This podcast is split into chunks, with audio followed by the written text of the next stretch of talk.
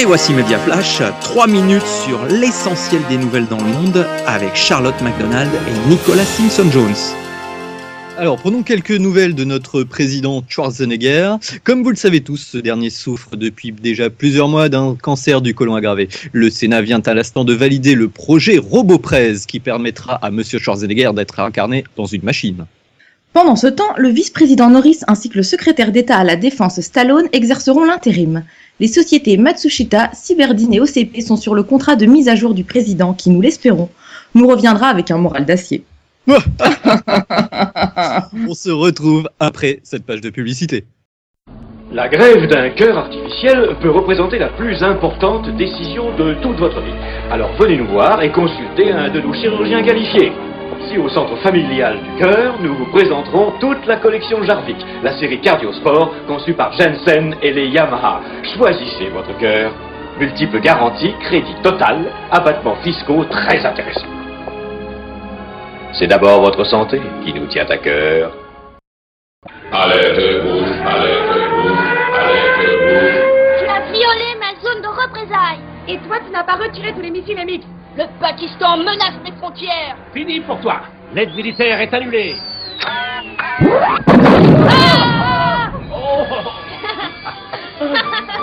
Oui, Ducati.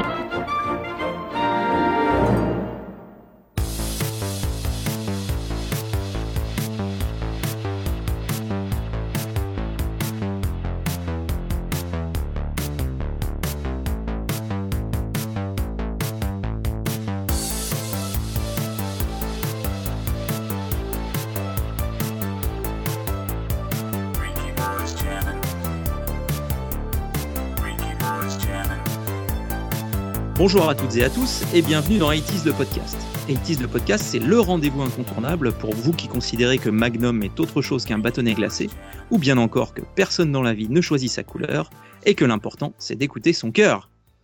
Alors aujourd'hui, pour cette nouvelle croisière dans les années 80, nous accueillons notre fine équipe, à savoir Charlotte. Comment ça va Charlotte? Très bien ce soir. Merci. Bonsoir tout le Im- monde. Bonsoir. Imrage Est-ce que ça va Imrage En fait, en fait, en fait, en fait, ça y est, j'ai dit mon quota du jour, c'est bon. Bonjour à tous.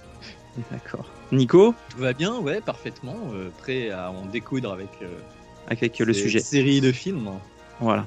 Et Mikado. Euh, c'est pour- c'est pour Robocop 3 Parce que sinon je suis pas là. hein.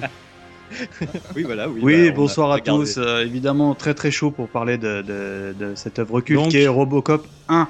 Oui. Donc euh, Mi- Mika vient de vous évoquer. vous spoilez la fin. euh, résumé Non, mais en ça fait. y est. Bon bah salut. Voilà. Salut Nous allons consacrer cette émission à la plus célèbre boîte de conserve policière du cinéma. Je veux bien sûr parler de Robocop. Euh, 50% homme, 50% machine, 100% flic. Voilà, donc, euh, eh bien, puisque vous êtes prêts à en découdre à base de, de métal qui est quelque chose qui est devenu très cher, on s'est dit qu'on allait faire une émission sur le métal. Man of Steel. Euh, alors, bah, on, va on va commencer déjà comme d'habitude par euh, notre traditionnel retour sur euh, l'émission euh, précédente. Donc, euh, Mika, à toi.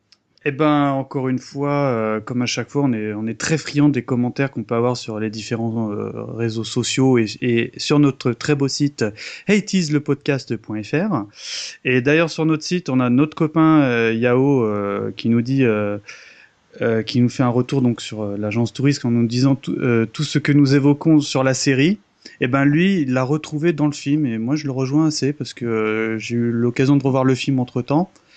Et c'est vrai que je trouve que le film est quand même dans l'ensemble assez bien euh, adapté par rapport à la série. Oui, le- l'esprit est très euh, fidèle, hein, je dirais. Voilà, on a Do- au moins ça. voilà, on a Dominique sur notre site qui nous dit que son épisode, son épisode pré- également préféré, c'est celui de la fameuse guerre des taxis, et que euh, la série, euh, il, il trouve aussi qu'elle vieillit bien, mais en revanche, il est assez d'accord pour dire que après la saison 4, que ça part vraiment en sucette et qu'il a beaucoup beaucoup moins aimé quoi. Voilà, on a Dolby X euh, qui nous souligne que la série avec euh, le type qui marche seul, parce qu'on on en parle, Ah en, fait, en fait, sur, sur la route, ça s'appelle Le Voyageur. Et euh, c'est vrai que j'avais complètement culté cette série. Et euh, souvenez-vous, c'est le générique où bah, on voit un type avec son sac, on pense à Bruce Banner. Et en fait, Mhm. c'est les- je, je crois de mémoire, c'est des histoires plus ou moins paranormales. C'était un ange, non? C'est ça. C'est pas C'est lui ça, Ah non, non, non, c'est pas les routes ça, du c'est- paradis, non, non. ça c'est les routes du paradis. ça. Ah, voilà, mais c'était pas Mais pareil. oui, effectivement, le mec, il c'est- prenait la route pareil comme Ouais, c'est un peu ça. Euh, Mais sur- effectivement, mais c'est pas Kung Fu. non, c'est pas Kung Fu, non. C'est- C'est Sur- la même chose. C'est Bruce Banner. Sur Twitter, on a, on a Jean-Pierre Le Sceau, qui est un fidèle poditeur, qui nous dit euh, bah, qu'il est euh, très content qu'on lui ait fait euh, redécouvrir, entre parenthèses l'heureux, l'agence Tourisque. Euh, et lui, il dit par contre, Slider, euh, c'est toujours une série aussi géniale. Voilà, il, tenait à le souligner.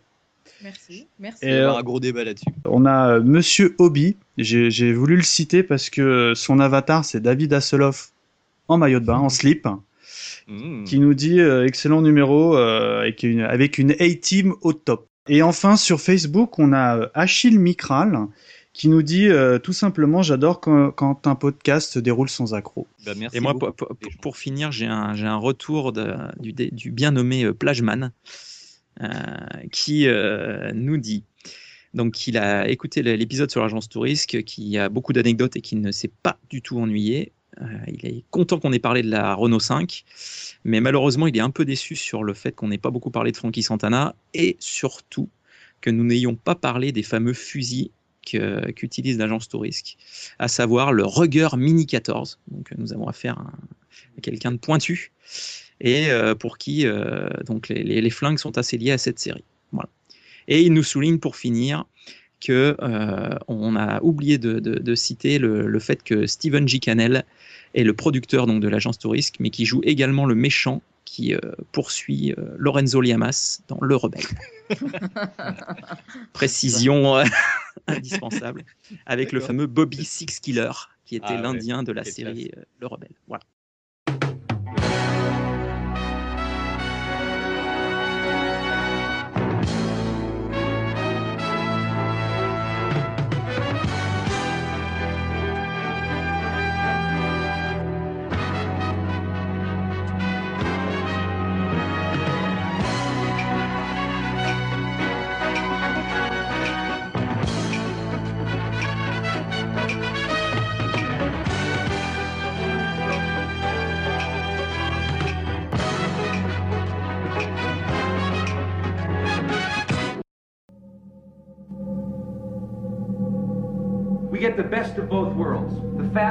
Reflexes modern technology has to offer, onboard computer assisted memory, and a lifetime of on the street law enforcement programming. It is my great pleasure to present to you Robocop.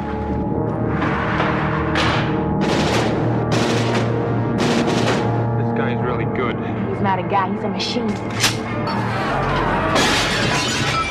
Old Detroit has a cancer. Cancer is crime. Let the woman go. You are under arrest. You you better back up, pal! Your move, creep. What are your prime directives? You have the right to remain silent. You have the right to an attorney. Anything you say may be used against you. He's a cyborg, you idiot! He recorded every word you said. You're dead. We killed you. His memory's admissible as evidence. You're gonna have to kill it. Get out of the car, for God's sake!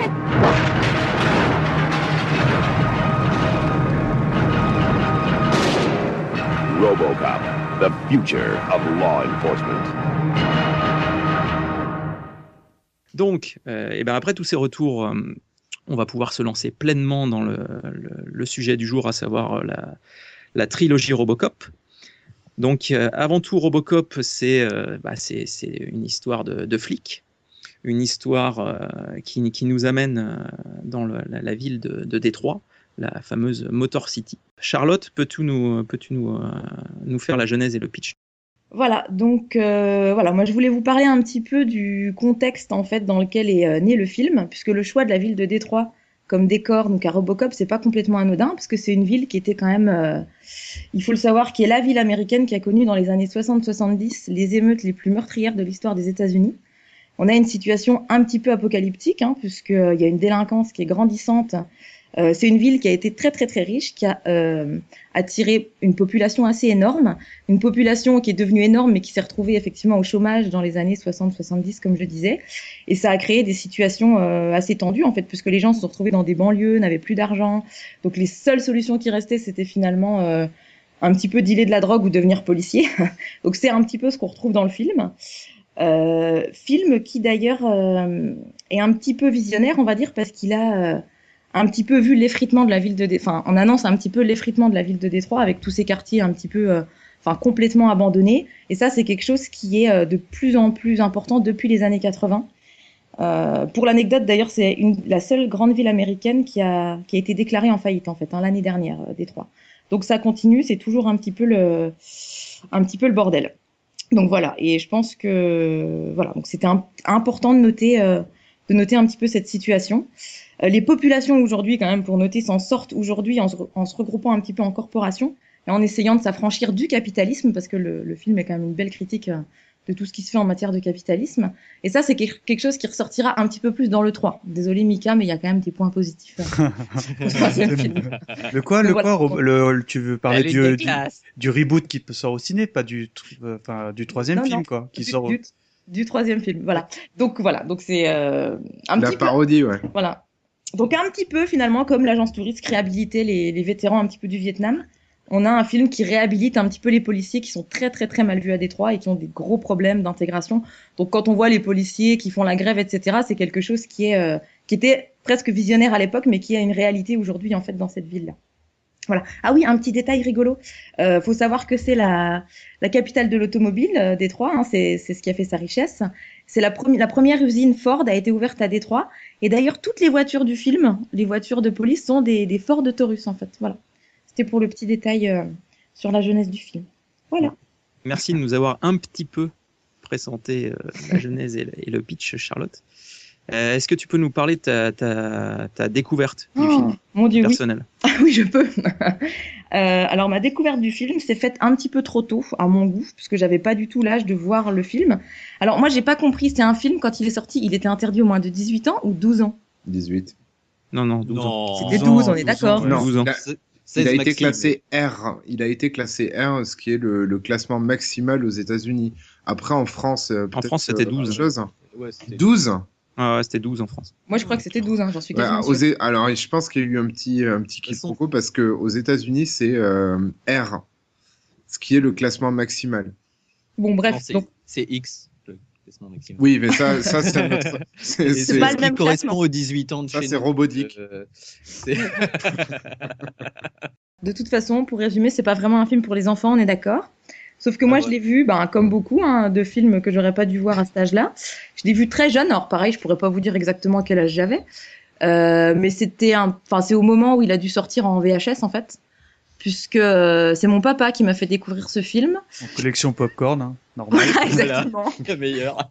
Et euh, ouais, bon, on avait une habitude, c'est que le samedi matin, on partait au vidéoclub avec papa, on allait louer des films, et puis on le regardait le samedi, puis si c'était bien, on le re-regardait le samedi soir, puis on le re-regardait le dimanche matin. Euh, donc autant vous dire que Robocop, je l'ai regardé une seule fois, parce qu'il m'a terrorisé. Enfin, ce film m'a terrorisé. Je me souviens juste en fait, de la- l'avoir revu. Je ne me souvenais d'aucune image du film. Je me souvenais juste de l'effet qu'il m'avait fait, et je me suis, enfin, le fait de l'avoir revu là, je me suis retrouvée exactement dans la position euh, que j'avais petite, et ça a été euh, un traumatisme vraiment. Enfin, cette Ouais. scène où il se fait, à chaque fois que je revoyais le film, je me disais, il va pas mourir, il va pas mourir, il va pas se transformer en robot. Évidemment, à chaque fois, il se transforme en robot. Et, euh, et voilà, moi, ça reste vraiment un, enfin Un voilà, traumatisme. une grosse peur d'enfance. Voilà, je, je suis désolée. D'accord, non mais c'est pas grave, hein, ça peut arriver. hein. À force de voir Bambi, peut-être qu'il mourra pas. Merci Charlotte pour ce, cette découverte de Robocop. Euh, Nico, quant à toi, euh, comment as-tu découvert le film? Eh ben, un peu comme Charlotte, en fait. Euh, en fait, euh, pareil, en vidéo club. Alors, euh, je dois euh, faire une petite dédicace à mon pote de l'époque, Greg, euh, qui, en fait, à tous ses anniversaires, louait une- un film. En règle générale, c'était un film d'horreur ou un film gore ou un film super violent, quoi. Et euh, il nous passait ça. Et il nous a passé, il nous a passé le blob et, euh, il, il avait des affiches d'Evil Dead euh, dans sa chambre partout. Enfin voilà, il était fan Ah, de ce genre de trucs. toi aussi, t'avais ce, ce même pote là qui, qui louait tous ces genres de films. Il avait juste un an de plus que moi, mais la vache. et, et donc euh, moi, euh, c'est vrai que la première fois que je l'ai vu, j'ai fait waouh quand même. Je devais avoir, euh, ouais, je devais avoir euh, à peine 11 ans. Et euh, c'est vrai que j'ai quand même trouvé ça super violent la première fois que je l'ai vu.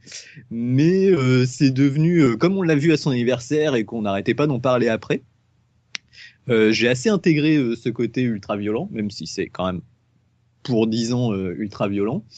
Et au final, bah, en fait, je me souviens que c'était un de nos films cultes au- au- entre notre bande d'amis au collège, quoi. Surtout que à l'époque, on était aussi, euh, j'en reviendrai plus tard dans, dans une autre rubrique, mais on était assez fans du jeu vidéo pour des raisons très particulières à nous-mêmes. Donc, euh, même, même sentiment que Charlotte, un peu. euh, Euh, un peu de dégoût, mais en même temps, il y avait tellement une émulation autour de ce film qu'on trouvait ça quand même assez cool. Je suivais le mouvement. D'accord. Bon, bah, merci Nico. Et toi, Imraj, la découverte? C'était l'année dernière. Vous arrêtez de poser des questions personnelles. euh. Moi, j'étais Non, non, dans le ventre de non. ma maman. euh. Euh, non, bah, je, ouais, ça pourrait être un running gag, mais euh, non, non, non, j'ai, un- on va dire peut-être pas un souvenir. euh, je pourrais pas vous donner la date exacte, mais euh, encore une fois, c'est mon frère qui m'a, qui m'a plus ou moins poussé là-dedans, et je me souviens qu'on avait euh, une cassette noire avec une étiquette avec des, des petits traits Robocop euh, marqués au marqueur dessus. Et, euh, et un petit peu à l'image de Charlotte, mais euh, bon, enfin, peut-être un petit peu moins touché. J'ai quand même des images assez angoissantes, euh, euh, notamment du E ED 209 euh, qui m'ont qui m'ont beaucoup marqué. Et effectivement, j'ai peut-être un petit peu ressenti ce malaise-là quand quand on a regardé les films. Et toi, Mika? Ben moi, c'est assez hallucinant parce que euh, euh, j'allais pratiquement dire mot pour mot ce que vient de dire Nicolas. Parce que je l'ai vraiment connu, le pote euh, qui avait tous les films, les Evil Dead, les, les Branded, euh, les films Ah comme oui, ça. Enfin, le, le, le gars, il avait, il a, lui, lui, pareil, il achetait, lui, il les achetait en revanche les VHS, le commun. Mm. Et euh, pareil, je- je- j'avais, moi, j'avais adoré, mais malheureusement, j'avais beaucoup plus retenu euh, le côté très violent du film quand j'étais minot voire ado, au mieux. Ah bah oui. Et comme Nicolas, on avait scotché le jeu, donc euh, bah on, du coup on regardait le film en ayant joué au jeu, on jouait au jeu en regardant le film, etc. Et euh, je je- j'ai rien vraiment d'autre à, à- à rajouter parce que c'est dans exactement le même contexte que Nico. Quoi. Je me demande même si on n'avait Ouais, pas le même le- pote, hein, tu vois. Ouais, ouais, oui, c'est- étonnant. Mais le, ouais, le film, euh, en, en gros, dans mon groupe d'amis, il a été juste euh, détrôné par Terminator 2, pour Ah, donner. bah, voilà, euh, pareil. Et- avec, voilà. la avec la, avec VHS pirate de T2 qui tournait, euh, qui était en Québec. Ah ouais, mais limite, mais c'est vrai qu'à l'époque, ça, ça devait être un des premiers films. on avait, on avait loué le film au vidéoclub et on l'avait copié avec deux magnétoscopes qu'on avait ramenés les uns chez les autres. Enfin, on avait Un petit peu de à scotch. fond quoi. Ah ouais, exactement. On était, on était à bloc quoi. Ouais, pareil. Euh, Ouais, avec le Et toi, Sirfa Euh, Moi, en fait, Robocop, je l'ai vu sur Canal+. Oh le bourgeois. Eh oui, non, mais pas chez moi, j'avais pas Canal+. Euh, Ah, en c'est fait, on, en Chez fait, ton on pote, organisait Chez, une- chez le copain qui avait Canal Plus en fait. on voilà, c'est chez celui chez qui j'allais voir les matchs de foot et ainsi de suite, dont les parents avaient Canal+. On s'était dit, euh, tiens, euh, on avait joué au jeu sur, euh, sur Amstrad CPC 464. Et, et du coup, on voulait voir le, le film. Et, et on s'est on s'est fait une soirée Robocop. Et euh, un peu comme, comme vous tous, et je pense que n'importe qui qui voit ce film, euh, ce sera ça, on avait été euh, traumatisé par le, Bah ouais. la scène, la, la- la scène où Murphy effectivement se, se fait tuer par le, le gang de, de, de méchants de, de notre ami Clarence Bodicker, dont nous reparlerons un peu plus tard. Mhm. Et du Ça coup, c'est vrai que est assez si- rapide cette Oh scène. non, mais tu euh. rigoles ou quoi Ça va pas non, mais c'est ironique. Ça à l'époque. elle, a, elle a pas allumé son compteur d'ironie. Ah mais non, mais je, je- moi j'en rêve encore. Hein, je suis euh, voilà, donc du coup forcément. je- La, la Oui, scène, c'est- la scène, tu te demandes quand est-ce qu'elle finit, quoi. Ouais. C'est fini? Non, non, non, on c'est- continue. c'est- Et surtout que dans la version Director's Cut, c'est encore plus long. Bref. Ah bon? Ouais, Ouais. tout à fait. Ils ont rajouté quelques morceaux. Mais euh, non, non, Non, ils en ont enlevé des morceaux. Mais bon. Enfin, ils ont. Ouais, Il y a des gros plans sur des morceaux enlevés, morceaux, oui. mais- c'est ça. voilà. Donc c'est vrai que c'est un film euh, que j'ai et, et- et très honnêtement pour le quand, quand j'ai dû le revoir pour réviser, j'avais un peu une, une appréhension parce que ça faisait des années et des années que je l'avais pas vu. Je me suis dit mais en fait à part cette scène, euh, je me souvenais de très très très peu de choses. Et, Ah, le mec qui fond, tu t'en souvenais pas Oh. Euh, non, mais Moi, Ça, je vrai euh, curi- curieusement, euh, le, le film, je l'avais pas revu depuis, euh, on va dire, mon adolescence, Mm. et euh, je m'en souvenais, mais limite parfaitement. Je pense qu'à l'époque, à l'époque, il devait Mm. tourner, mais tourner, retourner, tout. Enfin, c'était, euh, qu'est-ce qu'on fait? Allez, on se regarde Robocop. Allez, tu vois. Et, et- et comme Nico, euh, j'ai dû le voir, je le voir, le voir jusqu'à que euh, Terminator 2 débarque, et puis euh, voilà quoi. Du coup, euh, la préparation extrêmement simple, hein, parce que je m'en souvenais, mais mais pas pas dialogue pour dialogue, mais vraiment image, les, les images fortes du jeu euh, Ah, me images. sont revenues, mais immédiatement quoi. Le film. Ah le, le- aussi. Ok, donc euh, glo- euh, globalement, euh, nous avons des fans et des gens traumatisés par, par le, le, le visionnage de, de ce premier euh, Robocop, notre ami euh, policier du futur. Donc, eh ben, on va on va on va lancer le débat avec euh, pourquoi pas une euh, une un- le choix d'un premier personnage euh, dans cette euh, dans cette saga Robocop. On parlait justement de de Robocop qui est un, un flic suite à la mort d'un policier qui s'appelle Alex Murphy. Donc Alex Murphy, Nico, est-ce que tu peux nous parler d'A- d'Alex Murphy? Bah en fait, euh, Alex Murphy, c'est un peu le, le, policier idéal en fait. Euh, c'est un, un, un, un jeune gars euh, blond, sourire ultra bright. euh, Enfin, c'est euh, c'est c'est c'est le ce qu'on appelle le wasp dans toute sa splendeur quoi. C'est majeur de promo, blanc, blond avec les yeux bleus et euh, un QI de 250. Enfin bon, c'est vraiment un excellent flic Intègre, enfin tout quoi. super intègre euh, et, et, et c'est sympathique au final quand tu le vois Ouais. débarquer dans le. Alors en fait le, le Par truc c'est très macho. Oh non, si- il non non il la il la branche quoi, il la. Attends, il- la, il la scène, la scène où euh, elle va pour conduire et qui lui fait euh, non non c'est moi qui conduis. Ouais, c'est clair. Ouais, mais c'est parce que c'est le nouveau quoi, il veut pas se faire bisuter, voilà. C'est Non, lui non, c'est juste Moi que je le vois. Moi, je l'ai vu comme ça aussi. Hein. Je l'ai vu comme Nico. Hein. Ah ouais? Non, Moi, j'ai vu comme vu, un- euh, tu vois, moi, il j'ai vu comme un euh, ouvrage. le gros Ah, macho. euh. Moi, j'ai Ah, fait euh, ah ben ouais euh, c'est bien les années 80 ça. Ah non, moi j'ai- Non. j'ai- je l'ai plus vu, tu vois, euh, il arrive, euh, et bah, pour pas se faire bisuter, euh, tu vois, il... Oh. bim, il prend la voiture, mais sans être méchant, parce que, enfin, il, il est plutôt souriant, euh, sans draguer sa collègue. Donc il vient d'être muté euh, dans ce commissariat, euh, mais c'est le un des commissariats les plus pourris euh, euh, de, de Détroit en fait. Il sait pas trop pourquoi il a été, dé... enfin, il, il le prend même pas comme une dégradation, mais euh, selon son chef, effectivement, c'est bizarre. Enfin voilà, euh, c'est un super flic et il se retrouve euh, en gros euh, bah, dans- en première ligne quoi. Et donc, euh, donc on se rend compte en fait que derrière c'est un plan de l'OCP pour essayer de récupérer euh, des cerveaux frais pour leur euh, nouvelle machine en fait. Et donc, euh, bah, en fait, euh, Alex Murphy en tant qu'Alex Murphy, on voit assez peu en fait parce que en gros, au bout d'un quart d'heure de film, il se retrouve contre le- l'ennemi public numéro un et il perd. Et donc, euh, il se retrouve réincarné euh, euh, en Robocop en fait. Alors, ce qui est, ce qui est, euh, ce qui est effectivement, euh, ce qui est, ce qui est frappant sur sur ce début de Robocop, c'est que normalement, euh, les méchants font durer la mort des héros, euh, puis souvent ils leur laissent bien du temps, et puis les héros peuvent s'enfuir, et ainsi de suite. Et là, au bout de 20 minutes de film, effectivement, euh, il prend une, une, une bastos euh, dans la main, et après, euh, tel un nonos à ronger, euh, le, le gang de, de malfrats euh, et le, le boss, donc Clarence Bodicker, a dit euh, amusez-vous avec lui. Et donc, euh, il, le- il, le- il, le- il le tue à grands coups de, De pompe. Hein. de fusil à pompe euh, et autres, euh, autres pruneaux. Et c'est vrai que ce, ce Murphy, enfin moi, moi ce qui est, pour rebondir sur la description que tu en as fait, ce qui, ce qui me faisait peur également, c'était son visage euh, très pas squelettique, mais il a, il a une tête comme un, co- comme un, enfin je sais pas, il- j'ai Oui, toujours eu est- une tête de mort un peu. Un peu, ouais.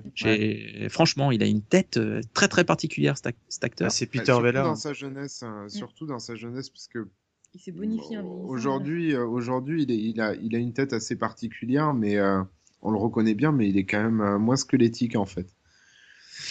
Enfin, Parce que là, c'est, ouais, c'est vrai qu'il référence a- Planète Hurlante. Euh, ça, euh, bah, d'ailleurs, euh, bah, je fais tout de suite une des anecdotes. En fait, c'est un- c'est c'est limite un choix euh, de la production. Parce que au début, je crois qu'ils voyaient des acteurs plus comme des Schwarzy ou des, des grosses Ouais. carrures Ouais. comme ça.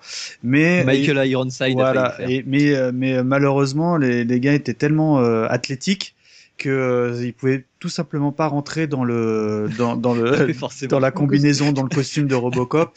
Et en fait, ils ont du coup leur choix euh, s'est réorienté sur Peter Weller, qui avait, on va dire, une carrure beaucoup plus fine et, et, et grande, je crois.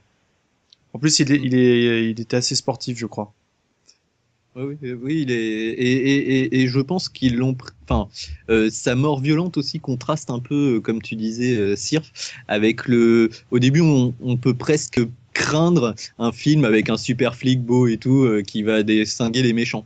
Et euh, genre le, le super héros qu'on- auquel on peut s'attendre au début euh, se fait euh, juste euh, massacrer quoi. Enfin, on est Ah oui. on est vraiment sur un euh, voilà, euh, c'est pas euh, voilà, il arrête pas les méchants en leur mettant un coup de poing et puis il les arrête quoi. Contrairement à ce qu'on pourrait penser sur le la première section du film en fait. Euh, Peut-être C'est ça une, scène, euh, une- ouais, une, une scène un petit peu plus héroïque où il arrive à en descendre un ou deux, comme on Ouais, pourrait le voir non, dans non. certains trucs.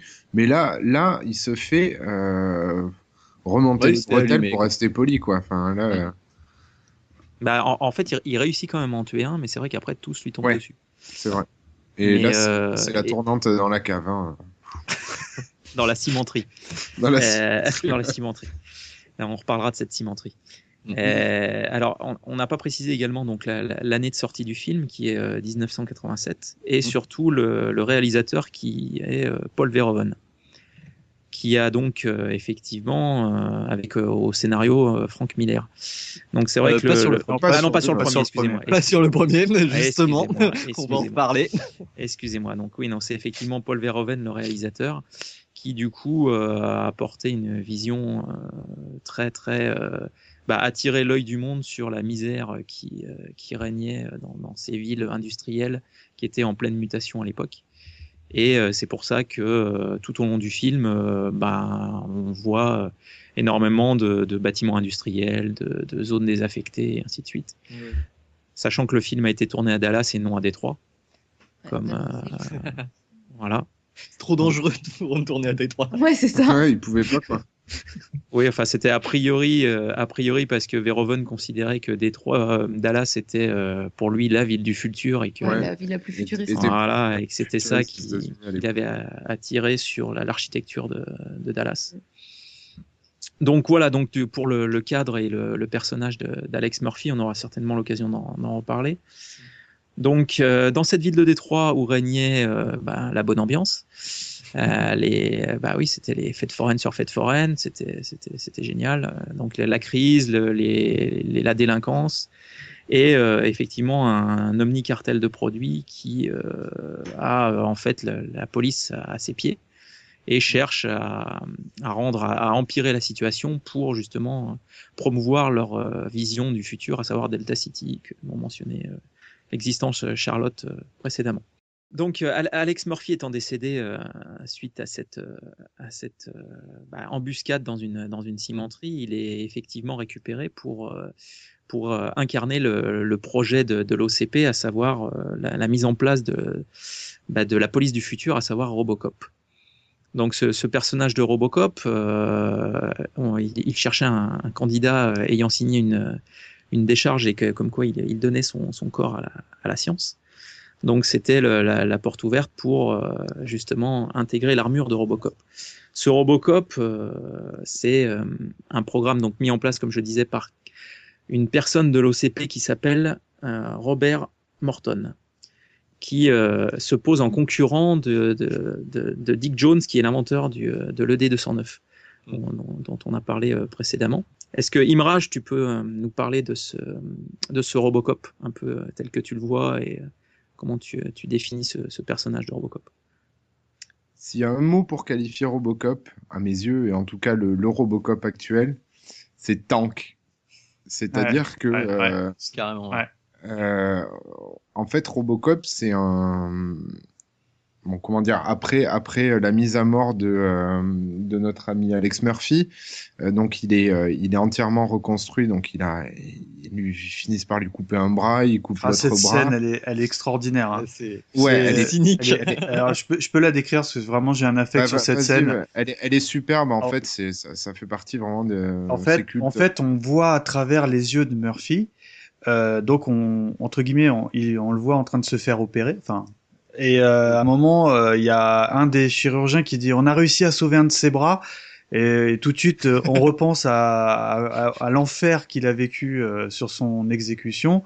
Et le gars il dit non non non, euh, ça va pas être possible. Sinon, on va pas pouvoir mettre le deuxième bras, on le coupe. Hop. Et là, il le débranche. Et euh, c'est, enfin, cette scène pour moi, elle, est- elle fait partie des. Enfin, il y a beaucoup de scènes cultes, mais celle-là, elle est vraiment extraordinaire, je trouve. Quoi. Ça montre un peu l'intensité euh, du, du côté euh, euh, barbac. Quoi. On a besoin d'un, corps, euh, et pas pas du tout euh, du, du du type qui, a- qui, qui est dans ce corps entre guillemets. Quoi. Euh, donc, ouais, pour, pour reprendre où j'en étais, donc il y a, y a cette fameuse opération qui, qui se passe, et puis on découvre donc Robocop. Donc c'est un être de métal euh, et euh, de d'alliage euh, extrêmement résistant. Euh, et pour euh, pour ainsi dire, en fait, il ne reste que euh, un petit visage de, de peau avec qui est caché par un, un casque semi-intégral. Enfin, bon, pas besoin de le décrire, vous connaissez. Et, et donc voilà, en fait, il, c'est un robot qui possède un sens du devoir euh, absolu, qui obéit à trois directives. Euh, on y reviendra peut-être, euh, enfin même c'est sûr un petit peu plus tard. Et euh, voilà, en fait, il est capable d'initiative, donc il lui arrive assez souvent de partir en solitaire, mais souvent accompagné de, de Lewis. Et, et donc, comme je disais, c'est un tank, c'est-à-dire que euh, entouré de, euh, de 50 malfrats qui lui tirent dessus, euh, il, il avance à 3 km heure parce qu'il a peut-être euh, une demi une demi-tonne à déplacer sur chaque pied. Et il a, enfin ça c'est extrêmement classe. Euh, il approche sa main de sa cuisse droite et euh, là la cuisse s'ouvre et il sort euh, son Desert Eagle avec un canon rallongé, donc une arme monstrueuse qui doit tirer euh, euh, 10 balles en même temps. C'est trois- des rafales de 3, ouais. des rafales de Rafales 3, de ouais. donc, euh, bon, mais euh, en fait, on dirait que ça va un petit peu plus vite. Donc, limite, il a une, une mitrailleuse qui a la forme d'un pistolet. Et euh, il bouge, on va dire, euh, il doit avoir 120 degrés d'angle de mouvement sur sa tête, à peu près autant au niveau du corps. Euh, un, un viseur intégré dans l'œil et il arrive à désinguer tout le monde. Il se fait canarder de partout. Euh, il a jamais beaucoup beaucoup de blessures et, euh, et voilà. Enfin, c'est un tank. Voilà. Et, euh, Et il mange des pots de bébé. et il mange des ah, ça c'est énorme. L'espèce de Oh, machine merde, immonde. Au début, on se dit mais qu'est-ce que c'est? Et puis en fait, bon, il y a l'autre qui goûte et qui fait Hum, c'est bon la nourriture pour bébé. D'accord. Ouais. Donc Robocop euh, mange de la nourriture pour bébé. Blédina. Et, et, et il dispose du bouton share de la PS4 en avant-première, euh, puisque ça enregistre euh, absolument euh, tout ce qu'il visionne. Et euh, donc, ce sera d'ailleurs la, Je la pense qu'il y a une grosse cassette vidéo dans son. Voilà, Ouais. il a, il a, il a, C'est- il a un, un, Il a un, un- petit- un il a un- magnétoscope. il a un disque dur de 120 mégas. Voilà. Ouais, je, je me demandais justement euh, où c'est qu'il stockait ça. Donc peut-être dans sa cuisse gauche. J'ai bien, j'ai bien une idée, mais c'est pas très élégant en radio. quoi. Oh. Avec le, la fameuse pointe qui sort de son bras. Où, Ah oui, euh, il a, Alors, il a aussi, Assassin's ouais. Creed. Dès que- J'avais oublié ce détail et euh, c'est Assassin's Creed. Un petit peu différent, of course, mais il a quand même une lame euh, qui sert de, euh, de plug USB et voilà, ce qui est surtout différent, c'est que c'est pas violent, quoi. access- Ah, une fois, il s'en Ah, euh, Ah si si si. Ah Il y a- si si. il y a un moment, il y a un certes, moment, violent, ça saute un peu quand même. hein. Certes, certes, certes, euh, certes, Et puis accessoirement, il peut ouvrir son courrier avec. Ah ouais, ça c'est la classe. Et il reçoit des mails directement dans son cerveau. Ah, Et il y euh, avait pas de mail. le nez aussi, mais bon. Ouais, mais il n'y a pas de mail dans Robocop. non, des, des, des messages Minitel. Et d'ailleurs, euh, pour, euh, pour être très précis, hein, parce que sinon on va se faire défoncer dans, sur les forums, euh, c'est pas un Desert Eagle qui là, c'est un. Alors c'est un pistolet fictif qui s'appelle l'Auto 9, mais en fait c'est un Beretta 93R, arme semi-automatique, Ah oui. et euh, en fait c'est un Beretta. C'est Ah, pas, un, je- pas Desert Eagle. J'avais lu que c'était un Desert Eagle qui était euh, Mhm. modifié en fait avec un canon euh, étendu ou je sais pas trop quoi. Je crois que c'était un Mais bon, S-Zapper, après, mais bon. Il repas a un Power noir. Glove de l'autre côté. ouais, bah oui. Robocop est un un Power SNES Glove. Et voilà. Ouais, non, non, c'est un Beretta parce que c'est un semi-automatique. euh, Autant pour moi. hein. Desert Eagle n'est pas semi-automatique. Après, je suis pas un expert en balistique, donc euh, Mm, mm. et en arme à feu. Voilà. Et euh, qu'est-ce que je peux rajouter? Oui, euh, assez souvent euh, pour euh, pour les sessions de nettoyage ou euh, les petits interrogatoires euh, du psychologue, hein, parce qu'il est suivi par un psychologue, on lui retire son masque et euh, et euh, c'est une vision. Enfin voilà, ça fait partie des images moi qui m'a traumatisé quand j'étais gamin. Euh, on a une, en fait, faut imaginer qu'on lui a enlevé la peau du visage et euh, je sais pas ce qu'on a fait dessous et puis on l'a recollé, ragrafé en fait. euh, la peau est tirée sur une espèce de surface en plastique. Enfin, c'est vraiment Ah, bizarre. Moi, je, euh, je souhaiterais rebondir dessus. euh, parce que euh, à l'époque, ça m'avait marqué ça. Vraiment, tu te... mais ce que tu viens de décrire, c'est vraiment ce que je voyais. Et encore aujourd'hui, pour avoir revu les films euh, pour préparer l'émission, je trouve que euh, que ce maquillage extraordinaire. Quoi. C'est vraiment très très très bien fait. T'as vraiment l'impression que c'est une texture de peau qui est collée sur du métal. Quoi. Mais en plus, il y a, il y, a, y a souvent, c'est euh, sur certaines scènes, euh, c'est une marionnette en fait, euh, notamment sur euh, su- sur euh, une scène où il est démonté. Enfin, c'est peut-être peut-être dans le 2, je Dans le sais 2, plus, ça. mais bon, bref, il y a, il y a pas mal de passages où c'est une marionnette et euh, la marionnette, bon, on, on le voit parce que euh, on, on peut pas y échapper aujourd'hui. On est tellement habitué aux effets spéciaux que euh, les marionnettes, ça nous saute un peu aux yeux, mais c'est quand même extrêmement précis, extrêmement bien fait. Ouais, c'est extrêmement Et, bien fait. euh, et à tel point que, euh, bon, c'est une anecdote, on va dire, sur le 3, mais euh, dans le 3, étant donné qu'il y a eu un changement d'acteur, ils ont quand même conservé le. euh, ch- chaque fois qu'il enlève son casque, c'est la marionnette euh, qui représente Weller, en fait. euh, Pour, euh, Ah, je savais pas ça. conserver. Ah, j'ai- Bah, j'ai- vous avez pas parce remarqué que je trouvais que, que, l'acteur il, re- il lui ressemblait vachement quand même mais euh... Ah, ben- Oui, oui, ils ont pris un acteur. Bah, La bouche est beaucoup plus grosse. Ouais. Euh, Il, il que a j'ai une, ouais. euh, ouais, c'est c'est ça. Moi, je dès que j'avais vu la bande annonce, j'ai fait c'est pas lui. Et effectivement, c'est Ouais, ouais. lui quoi. Et par contre, la scène où euh, il, a plus son son casque, euh, c'est la marionnette de Weller qui est D'accord, dessous. ok. D'accord. Et Est-ce si, par contre, il y a un petit détail quand même qui, moi, m'a choqué en fait euh, dès le début sur le, le costume de Robocop, super bien fait. Il est en plastique. Ça, je pense qu'on peut pas dire le contraire. Euh, le cou, en fait, est peint. Oui. Et, Ah, ça et dépend ça, des ça, moments. s- ça se voit Ah, quand même pas mal. Mais souvent, quand il a, bah, malheureusement, euh, ce que tu as vu ne peut plus n'être plus vu. Et une fois que tu l'as vu, c'est horrible, quoi. Parce que autant tout est super bien fait, le maquillage derrière la tête, parce qu'en fait, l'avant du visage, donc c'est le visage, mais derrière, c'est des circuits, c'est du casque, quoi. Et euh, c'est vrai que ça, c'est super bien fait. C'est du vrai plastique a priori, mais le cou en fait euh, bouge avec sa glotte. Enfin bon, c'est même parce que même sinon au- il pouvait pas respirer l'acteur. Hein, voilà. Déjà c'était déjà c'était limite hein, on en reviendra mais c'était limite ouais. hein. Et, Et, au- et je pense que quand c'est pas la marionnette, c'est c'est ça quoi. C'est un, un collier en fait. Un... Ouais, ce, pas. ce que, ce body que je voulais, euh, ce que je voulais ajouter à ça, en fait, c'est euh, la performance d'acteur, parce qu'il a Ouais. un, un art. Enfin, euh, vous savez, quand il marche en ligne droite et qu'il veut prendre une porte à sa droite, hein, Mm. il, il tourne d'abord la tête vers la droite, ensuite il fait pivoter le corps. Et ensuite, il enclenche en ligne droite. Il n'est pas capable de prendre un virage rapide.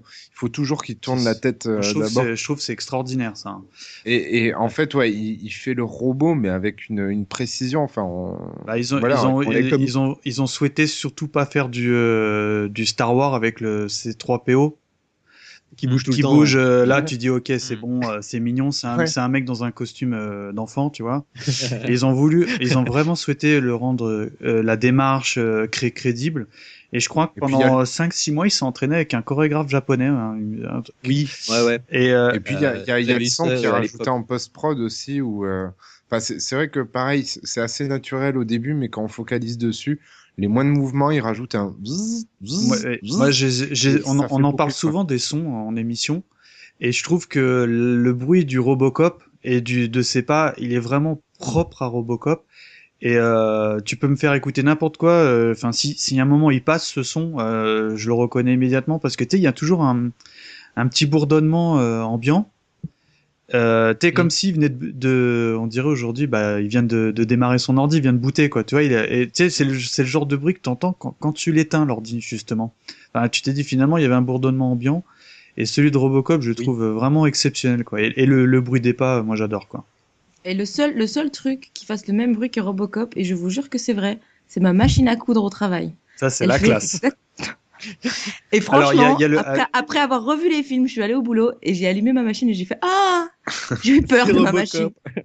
Il C'est Robocop. Faudrait qu'elle nous fasse une petite Avec, vidéo. quand le, avec le pied. Ah oui, franchement, je vous ferai une. Je, je pense, le, pied- quand le pied compresseur se lève, on dirait Robocop qui, qui tourne la tête. Bref, j'ai eu peur de ma machine pendant 48 heures. C'est beau.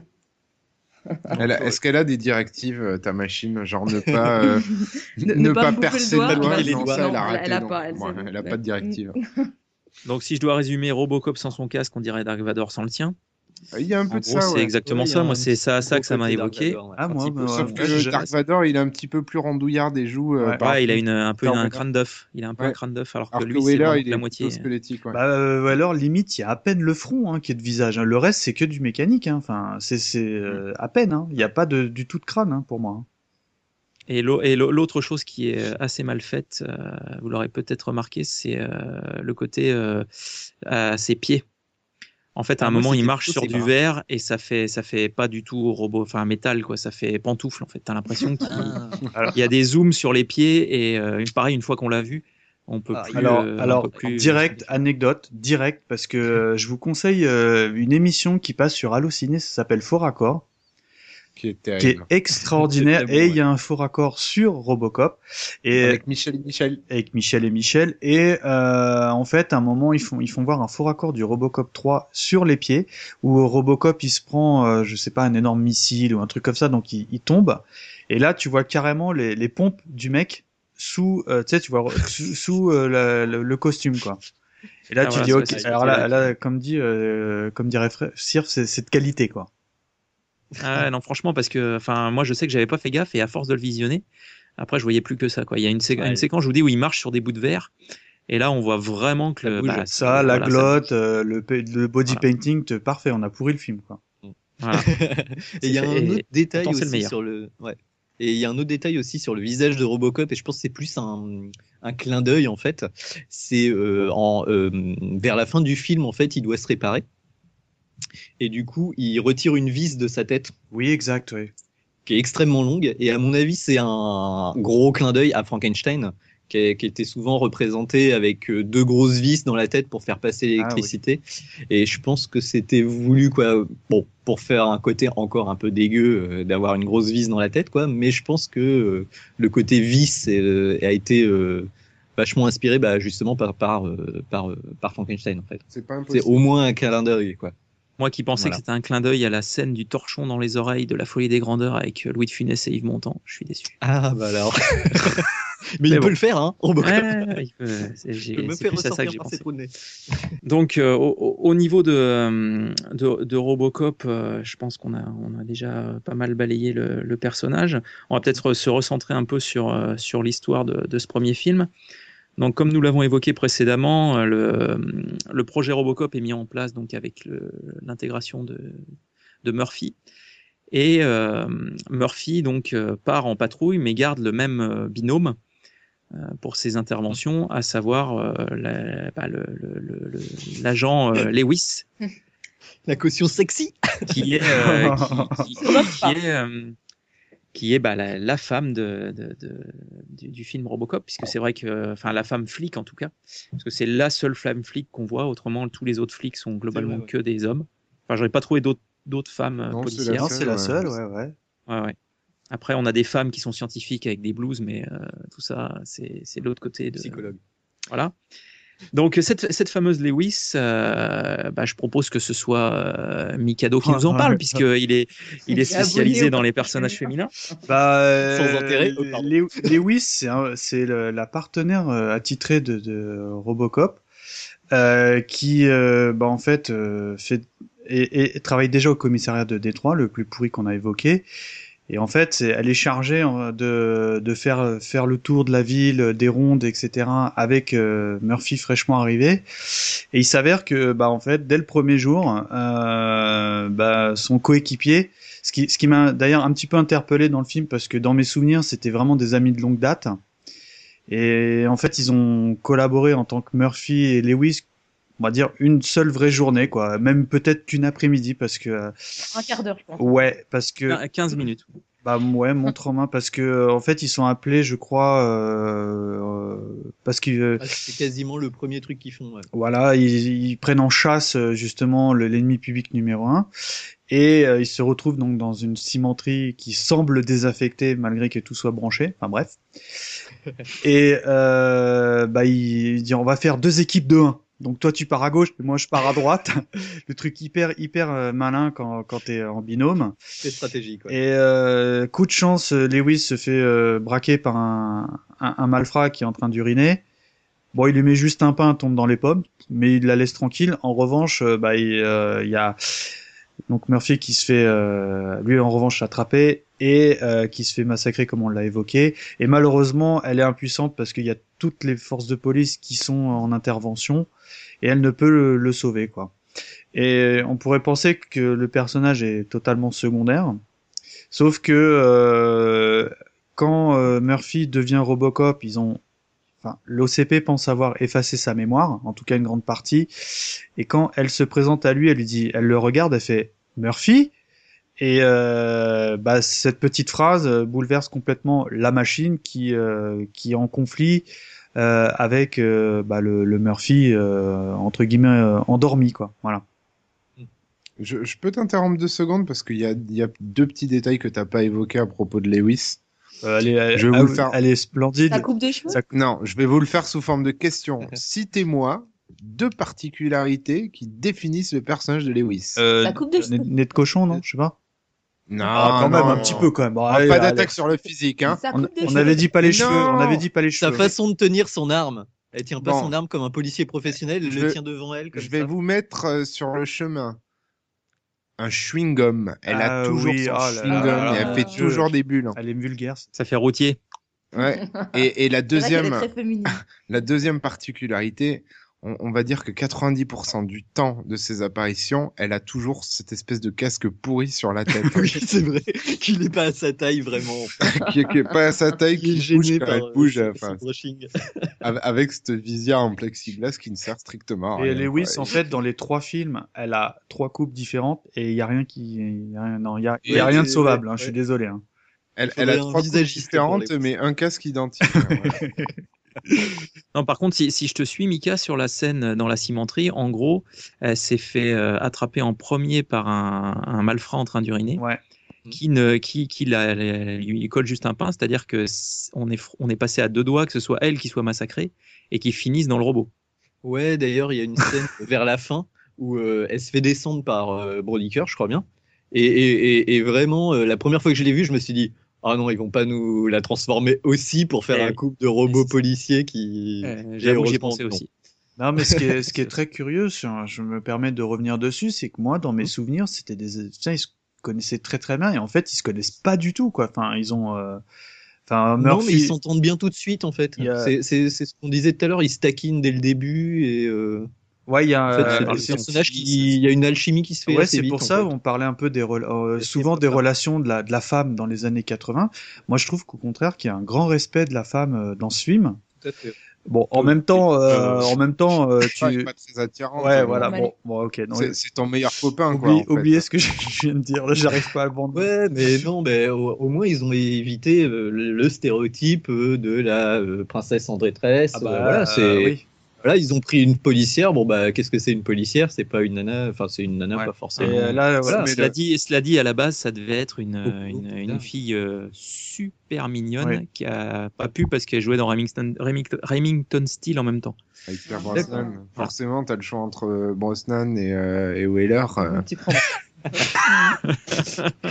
Bon, après, après euh, malgré, voilà, on, on attaque le physique, euh, bon, c'est pas un laidron non plus. euh, voilà, elle est Non, pas non, horrible. euh, voilà. C'est c'est le style années 80, mais Ah, quand Oh, même, non. elle est pas très. Ah non, Non, elle est non, pas je suis jolie. désolé, Non, elle- euh, non. Parce que tu vois, dans, Non, dans la mais- même mais quand période, même. t'avais Linda, t'avais Linda Carter dans Wonder Woman, tu vois.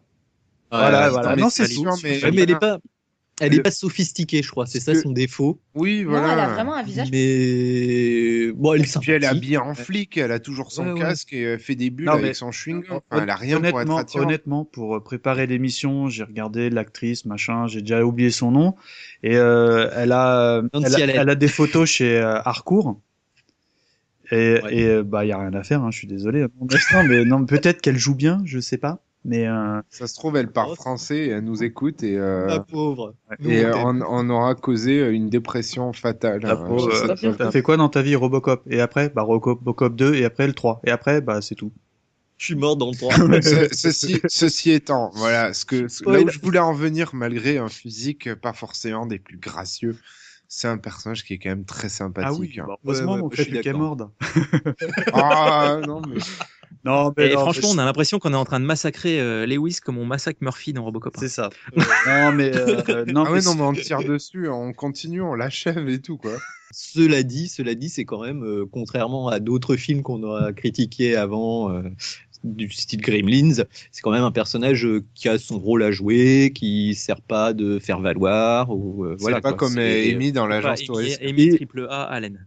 Voilà, et euh, en plus, elle, a- elle, elle- elle représente bien le, on va dire, le flic de base euh, qui a pas, euh, qui a juste son pistolet et genre un gilet pare-balles, euh, et du coup, enfin, qui est euh, vraiment à fond en danger à chaque fois, quoi. Non, mais elle a quand même des coronesses, quoi. C'est surtout ça. parce Ouais, que voilà, elle- elle quand va, elle a bodycare euh, qui, ont, ont braqué la, la banque là euh, et que, qui ouvre la porte du camion et qui commence à tirer sur la voiture de police où il y a, il y a donc Lewis euh, avec euh, Murphy.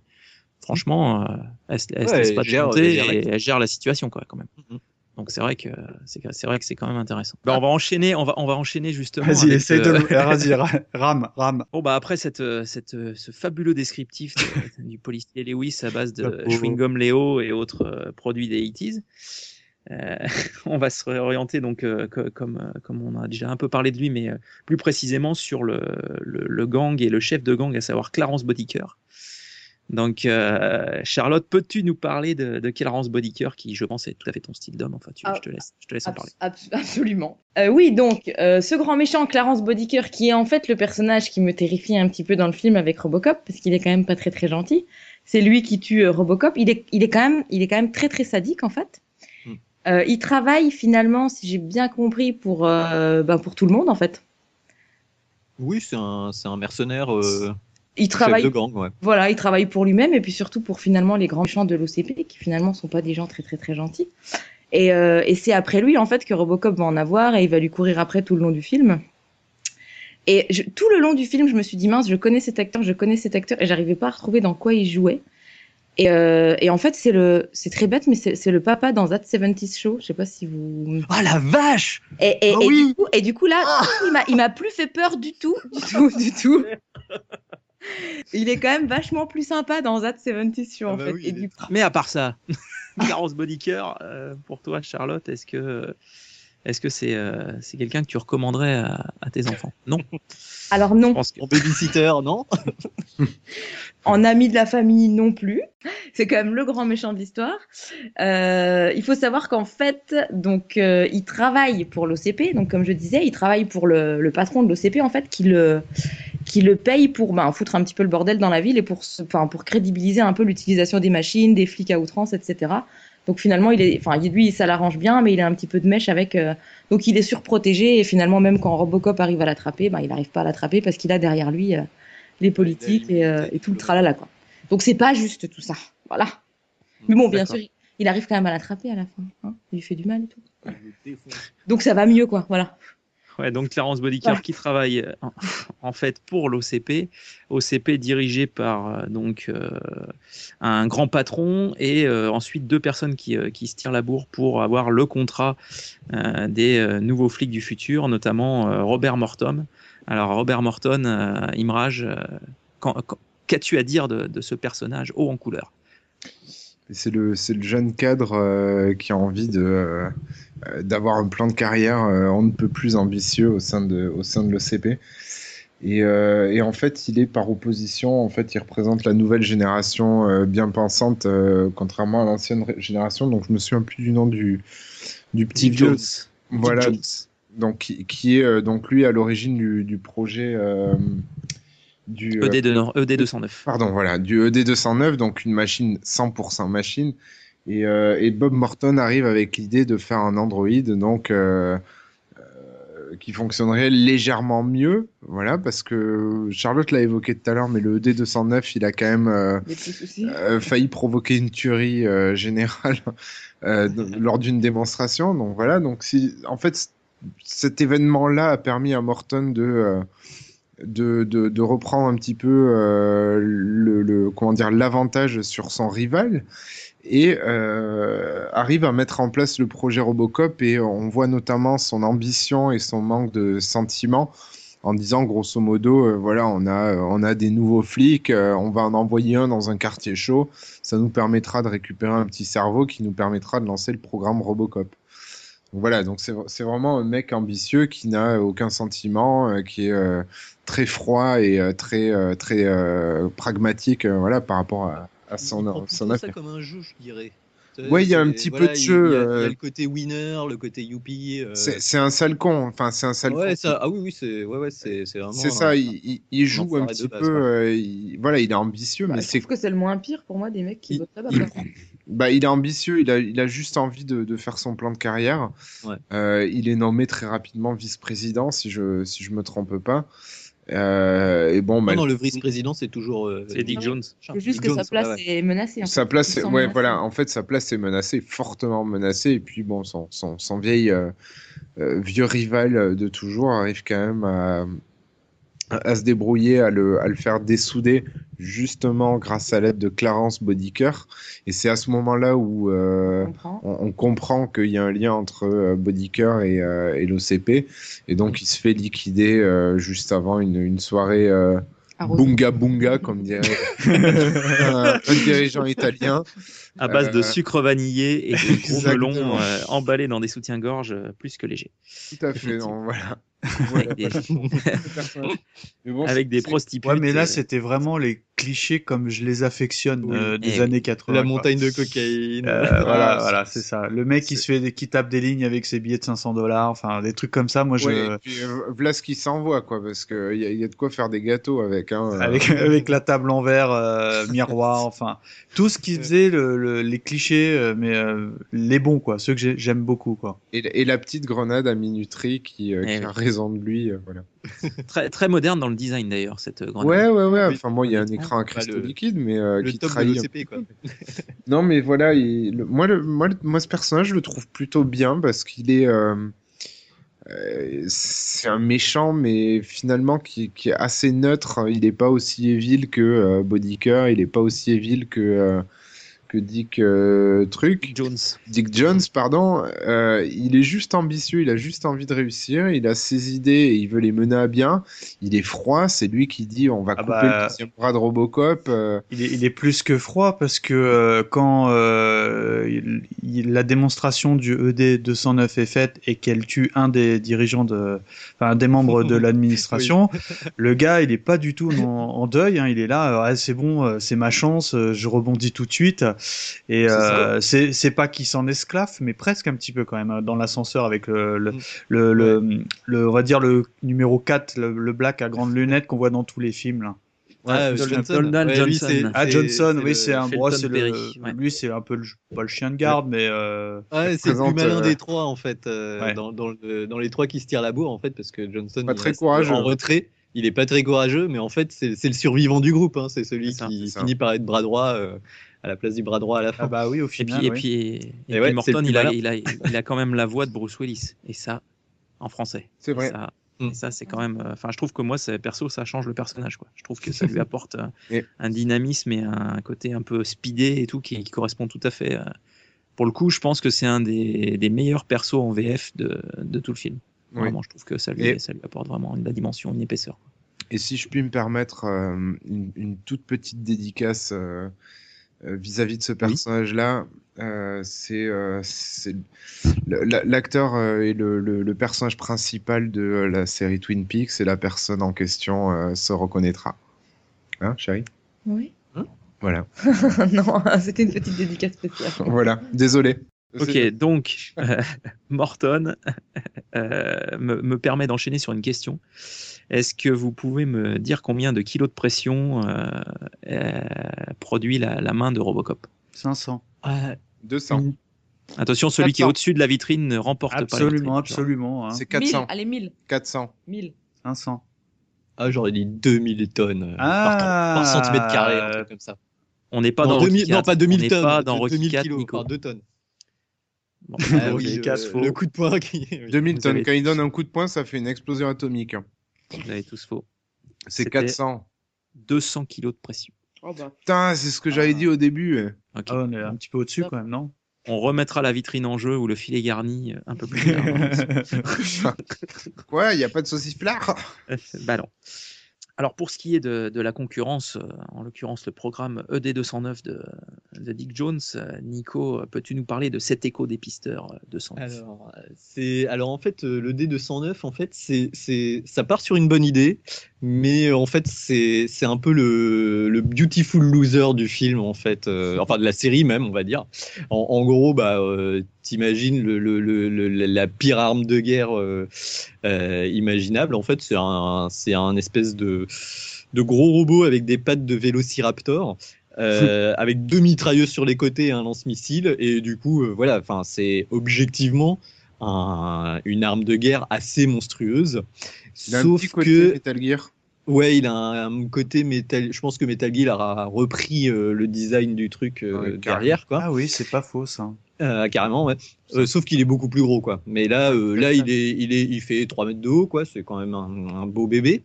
Euh, et en fait, le, le truc, c'est que, voilà, c'est, en fait, c'est, c'est, c'est, c'est- ça, ça paraît cool sur le papier. Sauf qu'il a une puissance de feu qui est complètement démesurée par rapport à, à ce qu'il est censé faire, c'est faire maintenir la loi, quoi. C'est-à-dire que, enfin, il, effectivement, il peut, il peut couper une voiture en deux en tirant dessus, mais en fait, ça sert pas à grand chose. Il n'est pas très précis comme Robocop qui a un système de visée extrêmement précis. Euh, il a des pattes, mais en fait, ses pattes, euh, ça sert à rien parce que en fait, ça le gêne plus qu'autre chose. Il va pas aussi vite que s'il avait des roues. Et ses pattes, euh, comme une scène culte le fait remarquer, bah, ça lui sert pas à monter les escaliers, par exemple. Non, non, Parce c'est qu'il a des trop grosses pattes. Et en fait, il est, ouais, en fait, c'est c'est un peu, c'est, je pense que l'idée c'était derrière de faire un, alors de faire un running gag, c'est-à-dire que voilà, on a un truc mais qui est monstrueux au niveau de la puissance de feu, du blindage, machin. Et en fait, euh, la première fois, il arrive un peu à abîmer Robocop, et une fois que Robocop il a compris comment il marche, euh, bah, il se fait à, à chaque fois humilier, quoi. Euh, Il y a une scène euh, vers la fin euh, du premier film où euh, il est devant, il monte la garde. Robocop, il arrive avec un gros fusil, poum, il l'éclate, il passe. Voilà. En gros, c'est ça. Et en fait, ils en ont plein des ED209 Ouais, et ils savent pas trop quoi en faire. C'est normal, c'est. Robocop. Tu vois Ouais, mais Ah, en fait, la classe, là, on voit même. vraiment le, le, le côté, euh, le côté euh, vraiment, on s'imagine bien. euh, voilà, euh, il déploie euh, le DD109 dans les rues avec des criminels. Les criminels, ils le chopent, ils le piratent et ils le renvoient chez l'OCP, quoi. Enfin, c'est, c'est, on sent vraiment le, le truc avec euh, des gros, gros, gros euh, défauts, euh, De défauts de fabrication, ouais, défauts de concept. Et du coup, moi, c'est, mais, mais, mais je l'aime bien. Et puis vraiment, le, le design, je l'aimais beaucoup. Et je sais pas si vous vous souvenez, euh, dans les années 80, il y avait un, une série de jouets euh, qui ressemblait à un peu des, hum, euh, c'était des sortes de robots. C'était Robotix. Euh, Robotix. Robotix. C'était en fait, euh, c'était des pièces de robots qu'on pouvait assembler. Il y avait des petits moteurs qu'on pouvait programmer et euh, le design ressemblait vraiment beaucoup à euh, de l'ED209. Moi, je me souviens, j'en avais un avec le même euh, espèce de même base de corps en fait, une espèce de, de cockpit et tu pouvais rajouter des bras mo- mobiles, des gros trucs, des grosses roues, des machins. Mais tu pouvais aussi faire des pattes, il pouvait avancer. c'était c'était c'était très inspiré et euh, c'était très sympa. Ah, pour, pour, pour la petite anecdote, euh, moi je l'avais reproduit en Lego, euh, le D209. La classe. C'était pas, euh, c'était pas complètement articulé, mais euh, je crois que c'est un des trucs qui m'a, enfin surtout la scène de l'escalier ou qui m'a vraiment marqué. Et euh, Mm. ce robot, je, je trouve que le design est magnifique, même si la réalisation de la maquette euh, laisse un petit peu à désirer. Oh, c'était euh, correct quand même pour l'époque. Oh, le, le- Ah, justement, non, mais voilà, de- dans- dans l'espèce l'animation, de tête, euh, hein, l'espèce de tête, c'est un micro coupé en deux. Enfin, c'est c'est quand même oui, bizarre. pour, mais bon, ouais, pour montrer qu'il est aveugle, quoi. le, Enfin, design, euh, le design en lui-même, euh, enfin, c'était, on Ah oui, il a un côté dinosaure en fait, presque un petit. Ouais, c'est ça, ouais. Et, et euh, voilà, enfin, Ah, c'est- pour ça qu'il a disparu, Du coup, je l'avais reconstruit en Lego, quoi. Et, euh, et je crois que c'est euh, une, de, une de mes constructions Lego à l'époque qui a que j'ai gardé le plus longtemps sans la démonter, quoi. Mais, mais je crois euh, que c'est un peu volontaire ce design parce que justement euh, Robocop euh, à côté de, de, de le D209 bah il, le D209 est tout de suite obsolète quoi euh, parce que comme l'a Bah, comme l'a fait, signalé euh, Nico euh, il peut pas marcher enfin il peut pas descendre des marches il est il est pato enfin il y a plein de trucs qui fait qu'il bah ça ça marche moyennement pour euh, le flic euh, on va dire ur- urbain une- quoi Mais il a une puissance de feu phénoménale. Ouais. T'imagines le cerveau de Murphy dans un E ED209 Là, Là, on rigole moins. on avait dit Non, on mais avait c'est- dit en qu'on fait, parlait c'est une tourelle. hein. Bah, D'ailleurs, dans le 2, on avait dit qu'on parlait pas de Robocop 2 tout de suite hein c'est ça. Mais euh, voilà. Ouais, pour- pour, résumer, moi, ça m'a fait penser à, au bipède dans euh, Le Retour du Jedi. Mais alors, pour ce qui est de son animation, moi, ce qui m'a frappé tout de Ouais, suite, c'est que terrible. ça faisait très euh, stop motion, et en fait, c'est exactement ça. Ah oui, Alors, c'est de la stop motion. bah, Voilà, mais justement, voilà. moi, je, Intégré et tout, c'est- J'ai- regardé, effectivement, ils, avaient fait appel à, à une tête du, de l'animation en stop motion de l'époque. Et bon, enfin, moi, j'ai souvenir que ça m'avait toujours un petit peu stressé cette, euh, cette animation. Les mouvements sont très rapides et euh, par rapport à la corpulence du truc, c'est pas très réaliste. Mais aujourd'hui, ça pique, euh, euh, ça pique vraiment les yeux sur le premier et Ouais, c'est, bah, c'est on, bon. on- on voit que c'est une maquette en vrai qui doit faire euh, peut-être euh, 30 cm de Il y en a deux maquettes en fait. T'as t'as celle-ci. Ouais, il y a une maquette taille Ouais, ouais. réelle hein, pour, pour les scènes fixes où il bouge pas et une maquette euh, petite pour le stop motion. Ouais. Et, Si, ouais, et moi, puis ce quand que il arme ses lu- canons, quand même, je trouve que c'est bien fait. Moi, pas. Quand tu vois les fils un Enfin, peu, moi, j'aime hein. bien la stop motion. Ouais. absolument. Mais, mais ce que Oui, j'ai que mais- j'ai lu, ce que j'ai lu moi, c'est que apparemment euh, Verhoeven a un petit peu interféré dans le dans le boulot du Ah mince. de l'animateur et donc du coup euh, il y a peut-être des trucs qui ont un petit peu foiré dans le process. Mais bon, malgré tout, c'est vrai qu'on on voit clairement que c'est une, une maquette quoi. Ah bah oui, oui. Bah, D'ailleurs, Et- euh, Bah, faut espérer qu'ils ont pas construit le vrai les, ED209, c'est flippant. les, la- les- les rares scènes où euh, Robocop se bat à main nue avec le D209, en fait, euh, le Robocop est une marionnette. C'est pas la, c'est pas l'acteur. Il y en a pas beaucoup et ça, en fait, après coup, je l'ai regardé. C'est vrai que quand tu le sais, tu le vois bien. Mais euh, moi, je trouvais qu'à l'époque, c'était quand même bien fait. Mais je te, en revanche, je rejoins Imraj. Je- je- je- déjà, je trouvais qu'à l'époque, l'animation, euh, l'animation du robot, elle était pas, elle était pas fluide. Voilà, c'est ça. Enfin, bref, tout ça pour dire que vraiment le cette animation qui est pas très naturelle euh, fait partie vraiment de mes pires souvenirs de Robocop euh, dans mon enfance. Voilà. Bon, il était imposant quand même. euh, Je veux dire, quand il, a- quand il- la scène où il est présenté à l'Assemblée, euh, moi, ça m'avait fait flipper à l'époque. Hein. Bah, moi, c'est marrant parce qu'autant le film m'a fait flipper, le Robocop me fait peur, mais celui-là, je le trouve marrant. Ah, pas- Celui-là, il m'a toujours Ouais, semblé enfin, sympa. Je suis Bah, d'accord. oui, au ED, début, ED, on parle bien oui, de ED. D209. C'est le robot. C'est un vrai robot, donc voilà, c'est un robot, il pète les plombs, c'est normal. Moi, c'est le côté humain, robot, qui me traumatise complètement. Ouais, mais Et lui, je le trouve fun, quoi. Pour moi, c'est le truc marrant du film. c'est en sûr fait. que le, le premier massacre qu'il commet, Non, euh, d'accord, c'est un peu, c'est un peu trash, mais. t'as été choqué. Hein. L'animal en lui-même, si je puis me permettre l'expression, Oui, me dérange pas. Je le trouve euh, mignon, quoi. Enfin, mignon. Mais comprends, hein. il faut, faut, faut dire aussi, parce qu'on l'a on l'a pas précisé, mais il parle et il a une voix. euh, Ah, voilà, c'est ça, ouais. Il fait des rugissements. Ouais, et mais tout. il est un peu Ouais, ridicule, tu vois. il- Enfin, il il, a un fait des- ridicule. il, il a un côté justement animal, comme on disait tout à l'heure, où effectivement, comme tu dis, Nico, il, il rugit. euh, Ouais. enfin, c'est presque un de- dinosaure. Hein. L'idée, Ouais, un ça, un cri de T-Rex, j'allais un dire. dragon ou un dinosaure. Ouais, et, et puis il parle, euh, il fait Veuillez déposer votre arme. Et puis le mec il pose son arme et il fait Veuillez déposer votre arme. Et ça se termine en carnage. hein. Et là, Et parce là- qu'en fait, ça tombe sur la moquette et il n'entend pas qu'il Il n'entend pas le je clique, ouais. Et ça m'avait fait sourire ça quand j'ai revu le film parce que euh, en fait euh, la, la, la console de commande, tu sais, c'est genre des, des, des potentiomètres, c'est tu sais, c'est vraiment des Ouais, trucs tout cheap un peu quoi. Enfin, c'est euh, alors qu'aujourd'hui ça serait l'ordinateur machin, le portable on le déplie, tu vois. Enfin, on branche la clé USB et tout. Enfin, C'est le sans fil qui marche plus. merde, il y a plus de wifi. Donc, donc si, si on revient à l'histoire, effectivement, on a parlé du combat entre E ED209 et, et Robocop. Euh, donc dans ce combat, euh, il y a la fameuse scène dans l'escalier où euh, il met le pied en avant pour essayer de descendre les marches et donc il, finit retourné. Et Robocop est quand même salement amoché lors de ce, combat. Et en fait, le- les flics doivent détruire Robocop et c'est Lewis qui, qui sauve Robocop, qui l'emmène en voiture. Et devinez où? À la cimenterie Ah oui, tout à fait. puisque c'est quand même le, le, le point central des, des différents films. C'est la Il a- meilleure idée du monde, quoi. C'est l'endroit où il s'est fait flinguer, elle le ramène là-bas. Voilà, ça lui a s'est dit Ah tiens, ça va lui rappeler des trucs, tout ça. Ça va être sympa. Et, et du coup, du coup, les, les flics se mettent en grève puisque ça, ça fait partie aussi un peu du, du contexte économique euh, difficile dont on a parlé. Et justement, ils veulent se mettre en grève contre euh, bah, les nouvelles mesures prises, euh, notamment l'OCP qui transformerait les flics en, en machines. Donc du coup, euh, les euh, les loupards mettent la ville à sac. Et Bodyker doit liquider Robocop pour effacer les preuves de la, la culpabilité de Jones, puisque Il a tout enregistré. il a tout enregistré. Voilà. Et oui. Voilà. Donc après, donc il y a la- on, on- on en arrive à la, à la, la scène, on va dire, la pas finale, mais, mais presque, qui se déroule toujours à la cimenterie, puisque quand on cherche Robocop, on va à la cimenterie. Quand- The place to be, c'est la cimenterie.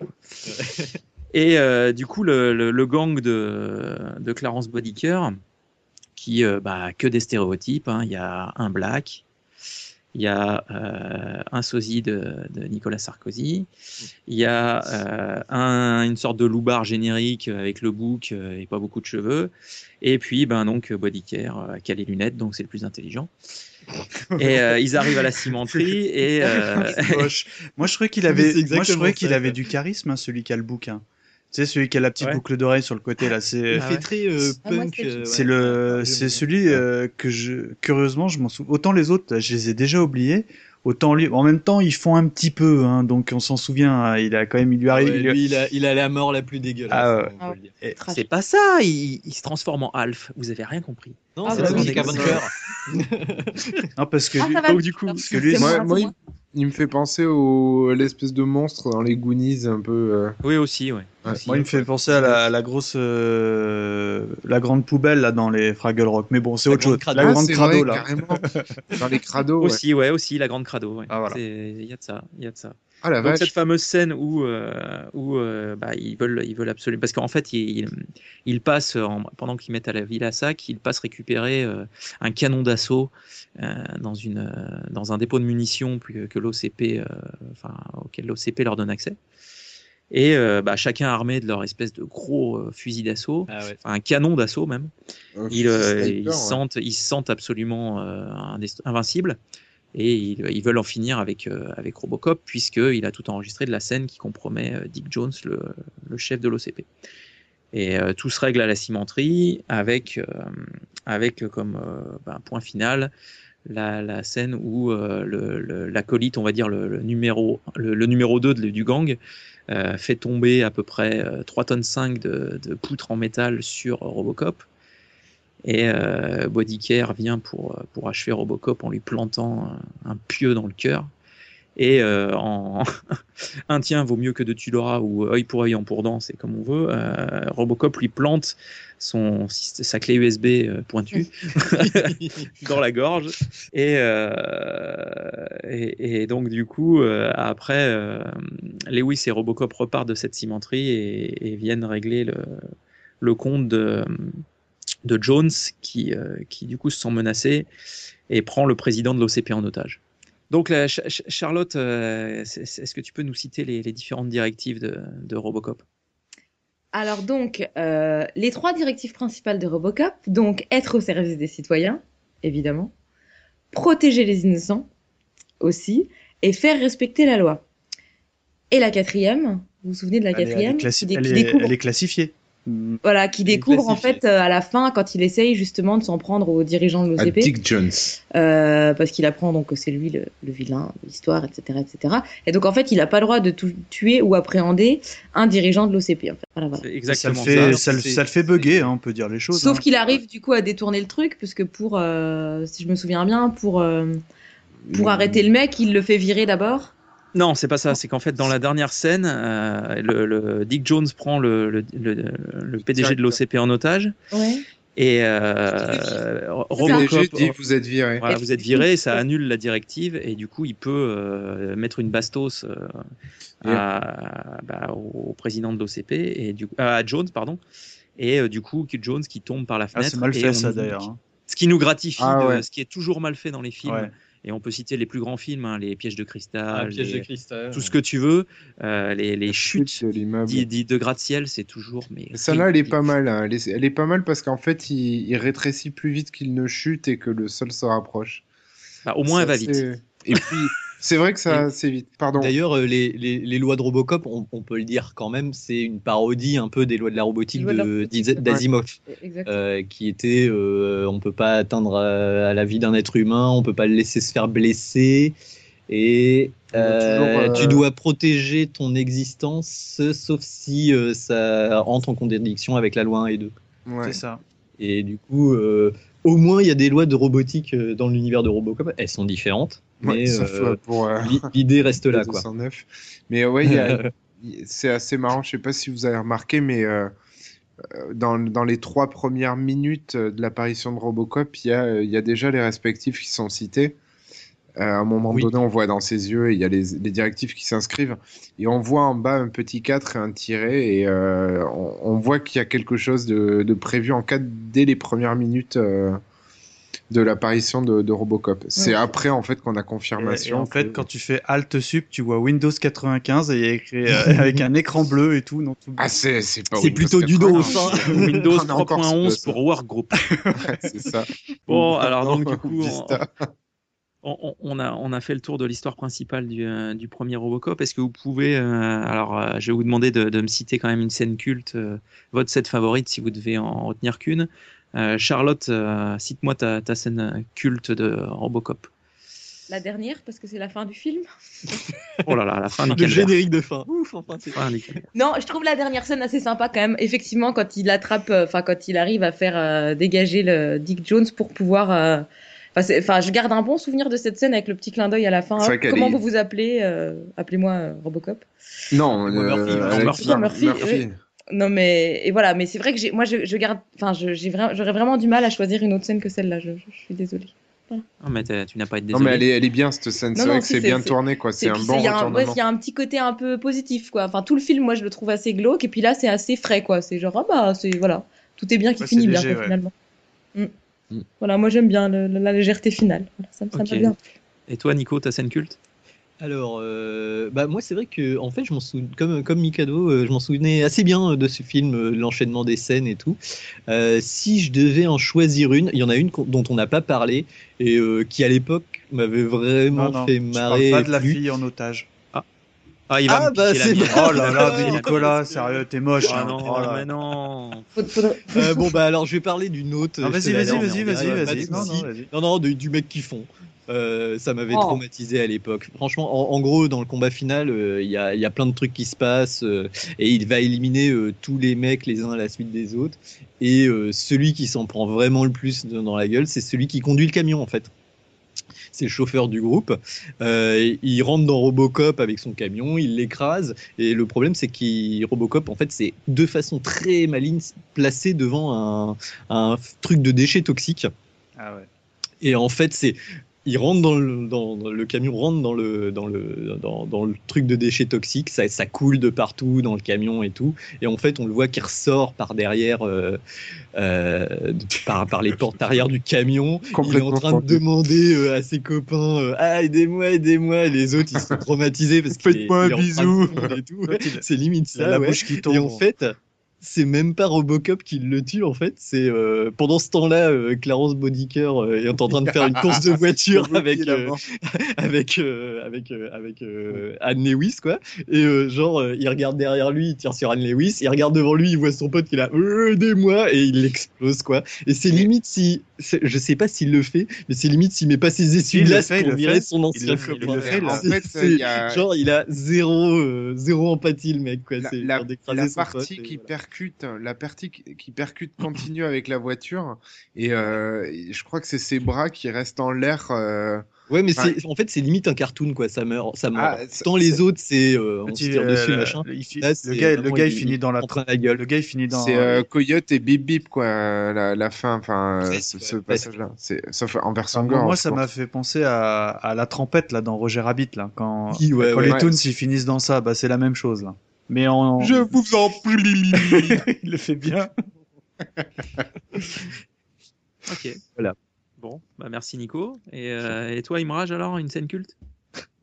Ah, je- non, mais je vais reparler des escaliers parce que pour moi, c'est vraiment. euh, on, on a, on a le prototype du robot surarmé, surpuissant, euh, qui est pire que Robocop et, euh, et il est vaincu par des escaliers, quoi. Et- Ouais, mais ça, je crois que c'est une référence à Doctor Who, en fait.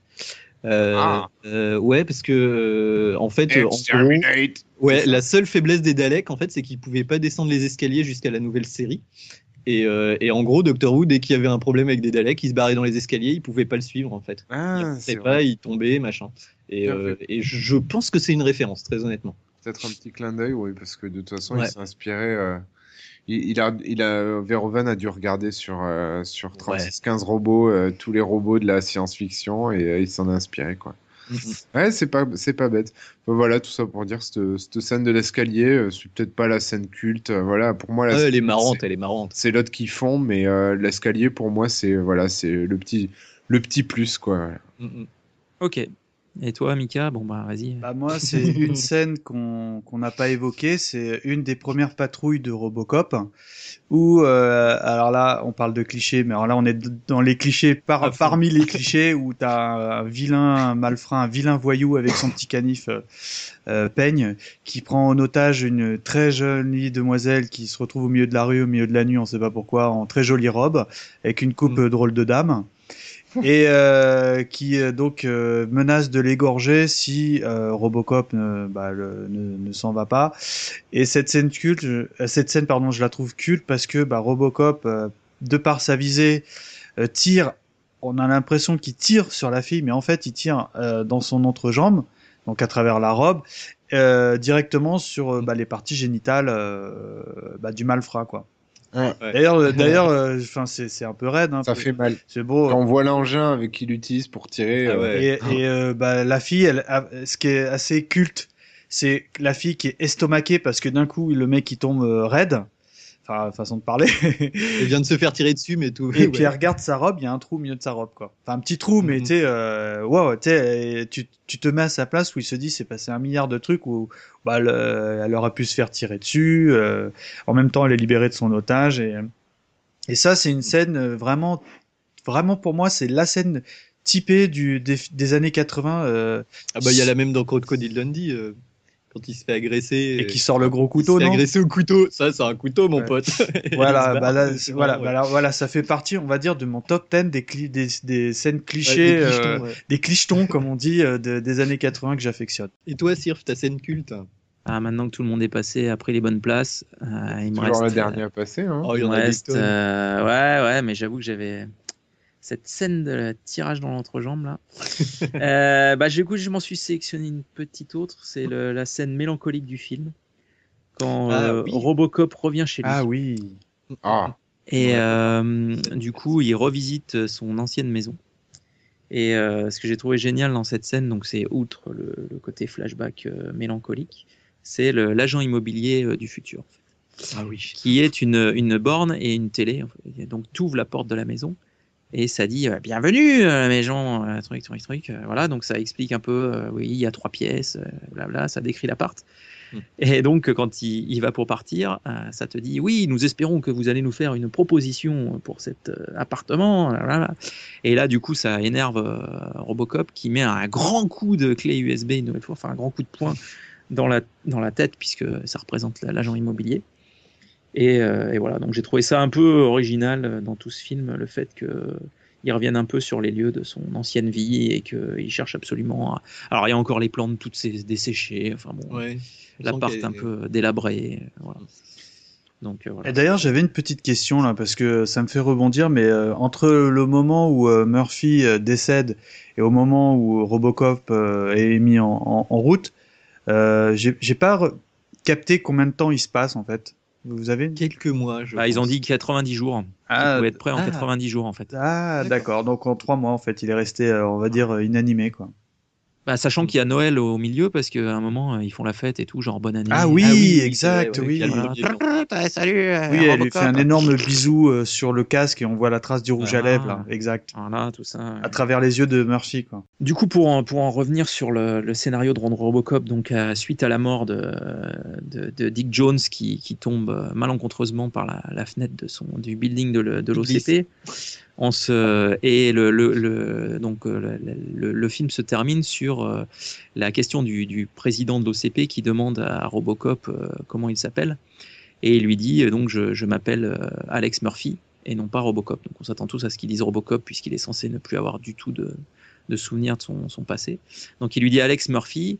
Et là, enfin, je sais que moi à l'époque, c'est l'effet que ça m'avait fait. On se demande un peu sur est-ce qu'il va y avoir une suite à Robocop? Comment est-ce que la, la, la suite Est-ce que ça va... fait épique hein, à la fin un peu hein? Ouais. Voilà, et euh, que va-t-il se passer? Est-ce que euh, bah, Robocop va pouvoir... Euh, parce qu'il était quand même bien amoché sur la fin du, du premier.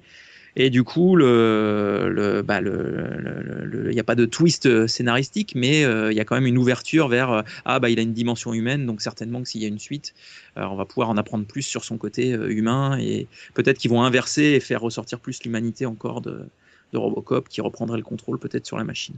Donc, ce qui nous amène à, basculer sur le, deuxième long métrage dont, dont nous allons écouter la bande-annonce.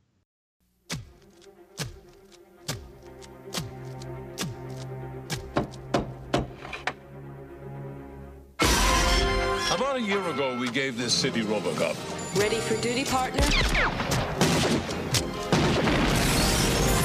Nothing I'd rather do. I think he's worked out pretty well. Have a seat. This is a bust. But things have become a little rougher out there.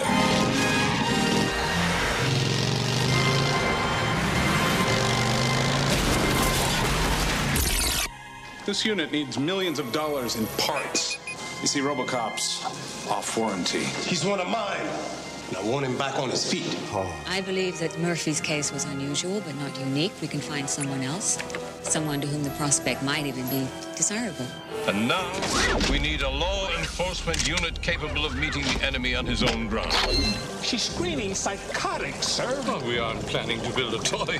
I'm carrying enough firepower to get the job done. I got good news for you. You're going to have a chance for immortality. With great pleasure, I give you RoboCop 2. Ah, yes. Things will be a lot quieter with this boy around. That thing is a killer!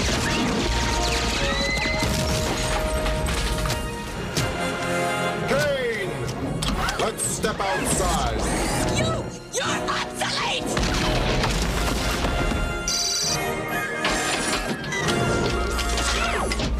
Think it over, creep.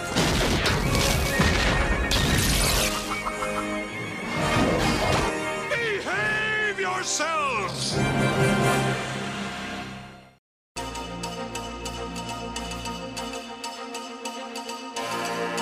Et voici Media Flash, 3 minutes sur l'essentiel des nouvelles dans le monde avec Charlotte McDonald et Nicolas Simpson-Jones. Et maintenant, nous entrons au cœur d'un scandale mondial qui secoue l'industrie musicale. Le numéro 1 du top 50, devant Mecca Jackson et Madonnator, se révèle être une honteuse manipulation des majors envers le public. Écoutons ça.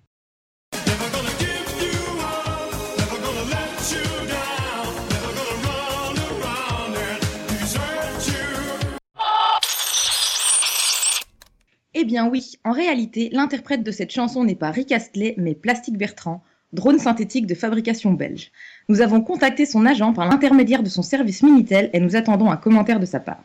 On se retrouve après cette page de publicité. J'ai voulu faire économiser à mon entreprise quelques billets. Ils ont mis deux jours pour porter mon télégramme à Cleveland. J'ai perdu le client. OCP Communication, la seule solution. Alors ce Robocop 2 dont on vient de voir la bande-annonce, euh, c'est euh, un film qui est, qui est sorti en France en 1990 et qui a été réalisé par Irving Kershner, euh, qui est, hormis euh, pour la réalisation de, de, ce, film, est aussi connu pour avoir réalisé euh, l'Empire contre-attaque. Alors pour ce qui est de, Robocop 2, le, le, bah, le, le tableau et la toile de fond est, est la même, ça se passe toujours à, à Détroit, et la situation économique est toujours la même, à savoir euh, catastrophique. Le, on, nous, on, nous, on, nous, on nous dépeint le, les bas-fonds de, de Détroit toujours d'une manière un peu sordide, en décrivant les grands clichés de, de la délinquance, la prostitution, euh, les, les grands-mères avec des caddies et des canettes, euh, Ah, les gens qui se font génial, écraser, euh, les, les, les armureries qui se font braquer, enfin voilà. C'est encore plus chaotique que dans le. Mais la, la- la petite nouveauté, c'est qu'on distingue très rapidement euh, des gens qui euh, bah, se- se- s'in- s'injectent une substance dans, dans la, dans, dans, dans, dans la nuque. La. Et, et, c'est- et voilà, et cette, cette substance euh, est justement le, le nuque, une drogue du futur euh, qui est mise J'ai au jamais point. fait le rapport. Ben oui. Ah bah, Eh oui. Ouais, Pas enfin, voulu dans, la version hein. originale, ça n'a rien à voir. En, mais en c'est vrai VO, que- c'est certainement pas intentionnel, mais euh, c'est marrant. Mais en français, ça cale. ouais, c'est- Voilà, donc ce, ce nuque a été, a été créé, euh, mis au point par euh, Kane, enfin K1. Moi, je- j'ai- j'ai- J'avoue que j'ai tendance à dire Kane, mais c'est K1. Qui Ouais. est le, le, le gourou d'une une sorte de, de- effectivement de, de secte. Donc c'est un, un terroriste mélangé à Un petit peu Raël, hein, on peut le dire, hein, non? Voilà. Ah bah oui, ah bah, ah, quand j'ai vu le film, moi j'ai un Allez, tout allez, petit Mika. peu halluciné. En plus, quatre parle. lettres dans son nom, pareil. euh, voilà, Allez, allez, qui, qui- qui- qui veut parler de K1 Qui veut parler de K1 Qui veut parler de K1 Ah, moi je veux bien, direct. Allez, Bah, en, fait, euh, c'est le nouveau méchant euh, de Robocop 2, qui est avant tout un scientifique, qui, qui invente la- cette nouvelle drogue de synthèse qui s'appelle le nuke. Et euh, donc, euh, bah, il est euh, pourchassé donc par Robocop, qui, qui est vraiment euh, est sur ses pas. Ah, il Le- est vénère. Et, et, et en fait, ce qui se passe, c'est que pour faire simple, euh, bah, il y a une nouvelle, euh, on va dire, euh, un nouveau département de recherche qui, qui est mis en place à l'OCP pour faire évoluer le Robocop, à savoir vraiment penser à faire un Robocop 2, mais le, le mecha.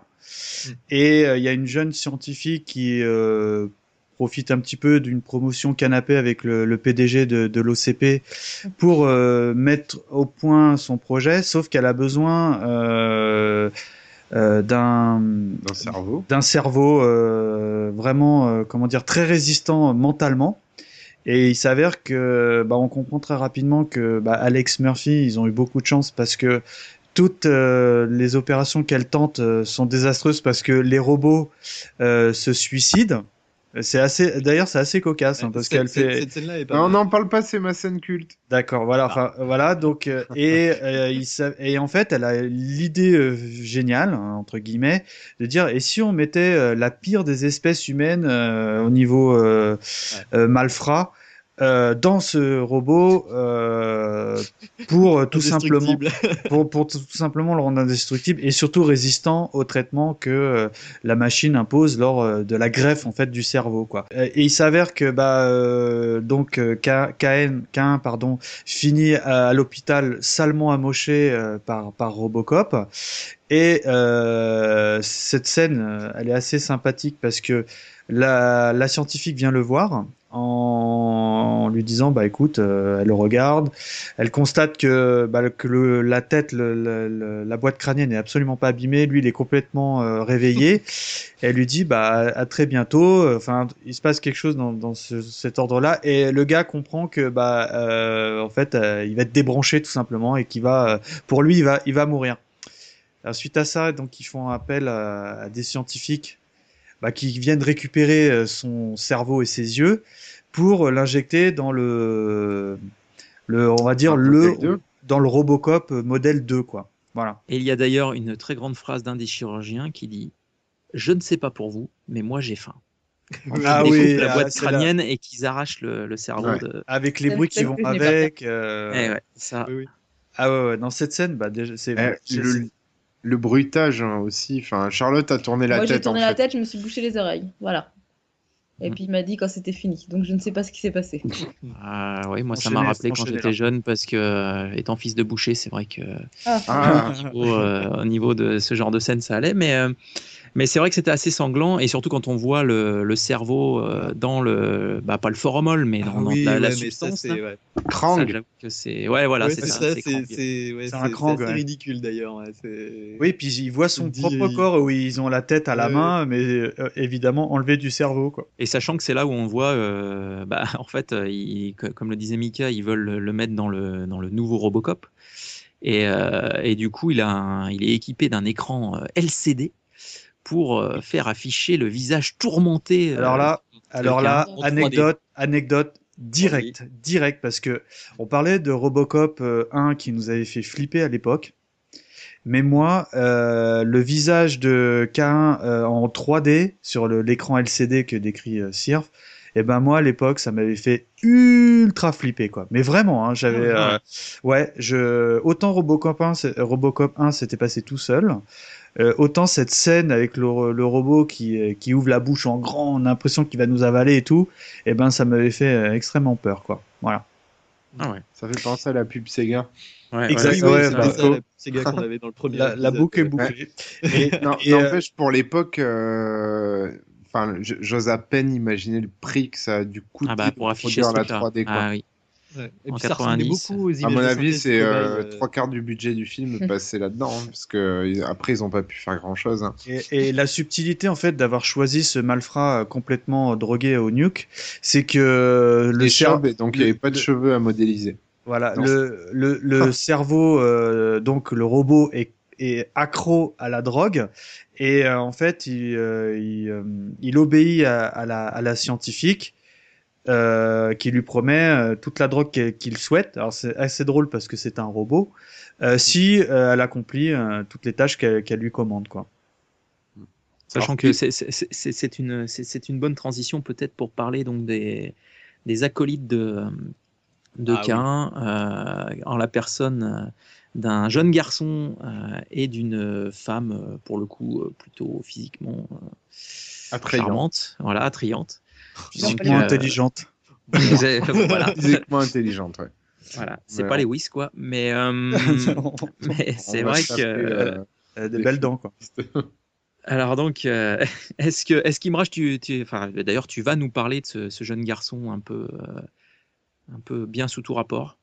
Hobb, il s'appelle, ce jeune homme. Hobb.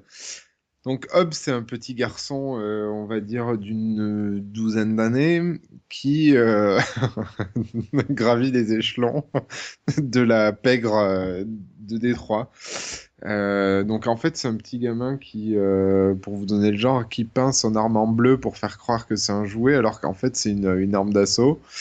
Voilà, il, il- il- donc c'est un acolyte de Cain, il le vénère parce que c'est un petit peu voilà euh, son, son, son père qui n'a jamais eu. euh, il, il est sans pitié. Enfin, c'est vraiment un gamin complètement surréaliste. Euh, Oui, là, c'est. insupportable de, de par sa prétention et son arrogance. Et, euh, et il met même Robocop dans la, bar- dans la barade, hein, dans le sens où euh, il arrive quand même à lui tirer une balle dans la tête, hein, sachant que Robocop au début le prend pour un citoyen lambda, un innocent, avant de se prendre une balle et avant qu'il lui rappelle son propre fiston. Euh, Bah, c'est surtout, c'est surtout oui que dans la directive, euh, dans la directive euh, qui est intégrée à Robocop, il peut absolument pas tirer sur sur les enfants qui sont présumés être euh, forcément euh, à protéger quoi. Et, et lui, pas du tout, quoi. C'est vraiment, euh, enfin, c'est un sale gamin, quoi. Un, Kevin en puissance. gamin, en Désolé fait. pour tous les Kevin, mais euh, le, le, le Kevin stéréotype, c'est lui, quoi. Voilà. Et, euh, et, et à la disparition de Ken, de Cain, pardon, euh, il, il revêtit son, son costard cravate de mafieux, euh, tout droit issu du, du parrain. euh, limite, il lui, il lui manque juste le cigare de Hannibal. Et euh, il devient le parrain de la mafia euh, à faire des négociations euh, complètement houleuses avec le maire de la ville pour euh, assurer la, la tranquillité de la ville euh, avant de finir, euh, Le- malheureusement. Le pour maire qui est pas du tout cliché euh, du flic. Pas de pas du Hills. tout. Alors pas Non, du tout non, le. Le, le- le stéréotype du black de, du flic de Beverly Hills n'est pas du tout euh, représenté. Comment ça va, mec? Mais c'est un tueur. C'est pas, comme ça. Mais Ce voilà, robot est un fait, tueur. c'est- C'est, euh, enfin, le personnage de Hobb est complètement surréaliste et euh, Oui, c'est. ouais. on ne sait pas en fait on sait pas qu'est-ce qu'il fait là et, euh, et pourquoi il est là quoi voilà C'est ouais, c'est effectivement a- a- assez bizarre, sachant qu'effectivement il est il a absolument aucun sentiment, rien du tout. euh, euh, pour pour se recadrer effectivement sur euh, sur l'histoire, donc euh, suite à la, au fait donc que le, Robocop prenne une balle dans, dans, le, dans le visage par euh, ce jeune sacripant. Euh, en fait, Ro- Robocop, euh, Robocop se re- retrouve euh, blessé, mais, mais, mais sans plus. Et surtout, on comprend rapidement que l'OCP a un contrat qui lui permet de prendre le contrôle de, de Détroit si la ville ne, ne paye pas ses dettes. Parce qu'en gros, la ville est énormément endettée, en gros à hauteur de 38 milliards de dollars, ou je sais plus combien. En 2013, Enfin bref. ils prennent le contrôle en fait. Voilà. Et, et- et donc, euh, l'OCP a un contrat qui lui permet de prendre le contrôle, d'où, euh, comme le dire Mika, il y a le, le maire de la ville qui est euh, convoqué et qui, euh, à qui on explique que, euh, bah, au bout d'un moment, si la, si la ville ne paye, pas ses dettes, c'est l'OCP qui va en prendre le contrôle et qui va donc mener à bien son projet de construction de Delta City et, euh, et, bah, et puis euh, qui reste le fil rouge de, de, de Robocop. Alors, euh, à, à- à la suite de ça, donc il y a une, fa- une fameuse scène qui est euh, celle où Robocop débarque dans une, euh, dans une salle de jeu et où il commence la, la scène par euh, Vous n'avez pas école aujourd'hui? Oh. Et c'est vrai que c'est une scène qui est assez culte. Et là, du coup, j'ai une question pour vous. Est-ce que vous pouvez me, euh, est-ce que vous pouvez me citer euh, des, euh, Des jeux des jeux, des jeux vidéo Ah, j'étais qui sûr que en- demander. en- Non, j'ai pas Il y a Pac-Man, sont- il y a un Pac-Man, non? Alors, on ne s'emballe pas. Euh, Est-ce que vous pouvez m'en citer ne serait-ce que 4 Ouais. Euh, faut savoir que le, le truc est sponsorisé par une marque de jeux vidéo qui s'appelle Data East, qui a complètement disparu d'ailleurs. Il est là, Nico. Et euh, bah oui, oui j'ai fait ma, ma rubrique. Et euh, du coup, en fait, euh, Data East avait fait le jeu premier Robocop. Et du coup, alors je sais pas si c'est euh, pour leur, les remercier machin, il y a euh, à peu près tous les meilleurs jeux Data East de l'époque. Donc on voit du Midnight Resistance, le, Donc, le euh, donc, flic donc, fait exploser la gueule sur un Midnight Resistance. Euh, alors, je, m'inscris en faux. Je m'inscris en faux. Il y a une borne de Midnight Resistance qui est basculée, mais il lui se fait écraser la tête sur euh, Dragon Ninja. Ah, Dragon Ninja contre les Bad Dudes. Voilà. Ouais. Donc Nico a... a- pas choté la question, donc en fait. Il y a, euh, il y a Slice Pie. Ah, mais c'est surtout, c'est des jeux que j'adorais quoi à l'époque. Euh, Les uns un peu pour les autres, euh, Allez, euh, mais c'était. Non, mais j'ai rien. rien C'était est assez euh, simple. c'était quand même euh, une au-delà du fait qu'il y ait des jeux euh, moi moi ça me faisait triper à l'époque parce que euh, Ah, bah ouais. tu sais les salles d'arcade et tout euh, bon ça se fait beaucoup moins aujourd'hui mais euh, moi j'étais euh, j'adorais ça puis on pouvait pas trop y aller parce qu'on était ado on n'avait pas trop le droit c'était pas très bien fréquenté tout ça donc vous voulez voir à la télé en plus ça représentait vraiment des lieux de de, Ah, mau- c'est- de mauvaise fréquentation quoi. Ah, Là, là, c'est le cliché de la salle d'arcade. Quand, euh, quand les euh, parents voient ça, en fait, c'est sûr ouais. que t'as pas le droit d'aller en salle d'arcade. La mienne de mon quartier, elle était pas comme ça. hein. Ils vendaient pas de la drogue, mais là, c'est vraiment, ouais, c'est Ah, c'est le côté cliché euh, un peu réactionnaire. Ah, moi c'était ça hein, c'était les clichés qui hein. transpire de ce film. Bon, et du coup, Imraj, alors, euh, est-ce que tu as, enquêté pour savoir ce qu'était devenu ce, ce, ce, ce sacripant de, de, de jeune garçon euh? Oui, oui, oui, tout à fait. Oui, j'ai j'ai mené, J'ai mené une enquête extrêmement complexe. Euh, Je suis allé dans le, aux États-Unis me renseigner un petit peu et j'ai découvert que euh, notre jeune ami se nomme euh, Gabriel Damon. Et non, ce n'est pas le frère de Matt Damon. donc voilà, donc euh, de- de- le, le- cet acteur est né en avril 1976. Sa dernière apparition, donc vraiment télévisuelle, il l'a faite en 2005 en tant qu'acteur et producteur pour le film Planète Ibsen. Mhm. Euh, et puis depuis 2005, en fait, euh, c'est silence radio total. Ceci dit, euh, il a son actif quelques mèmes internet et qui sont enfin, de toute façon liés au film Robocop 2 où il y a beaucoup de gens qui ont produit des gifs animés, etc. Et pour vous citer quelques œuvres dans lesquelles il a, il a œuvré, parce que ça j'aime bien, enfin vous voyez, la dernière fois je vous sors quand même Le Rebelle, etc. Il y a, il y a des choses cultes dans sa filmographie. Je vais commencer vraiment par, euh, par le plus culte du culte. Il a joué un rôle assez récurrent dans Alerte à Malibu. La classe. D'un gamin insupportable, c'est ça? Euh, ouais, le, le parrain de la pègre euh, de Malibu. Mais non, c'est David Charvet. c'est ça, c'est ça, David Charvet. Voilà. Euh, il a joué dans Star Trek euh, Next Generation. Euh, il, il a joué dans, euh, dans Lassie. Bon, comme d'habitude, je, je sers toujours une dernière œuvre de cœur pour moi, qui est un des plus grands films euh, d'animation euh, qui m'était donné de voir. C'est euh, Little Nemo Adventures in Slum- Slumberland. Donc c'est un peu ton idole, quoi, on peut le dire. Ce, jeune garçon, effectivement, qui, euh, dans, dans- dans l'histoire du film, euh, capture euh, à l'aide de, de K1 euh, Robocop. Euh, Avec et, un euh, aimant. Et, et- et à votre avis, euh, où, où Robocop se fait-il capturer Dans la cimenterie. Dans une cimenterie. D'ailleurs, dans une cimenterie, on a toujours des aimants. hein. C'est vrai que quand on fait du. Donc il lui tend un, on a il lui besoin tend un traquenard et l'enfant euh, attaque Robocop en toute simplicité au marteau-piqueur.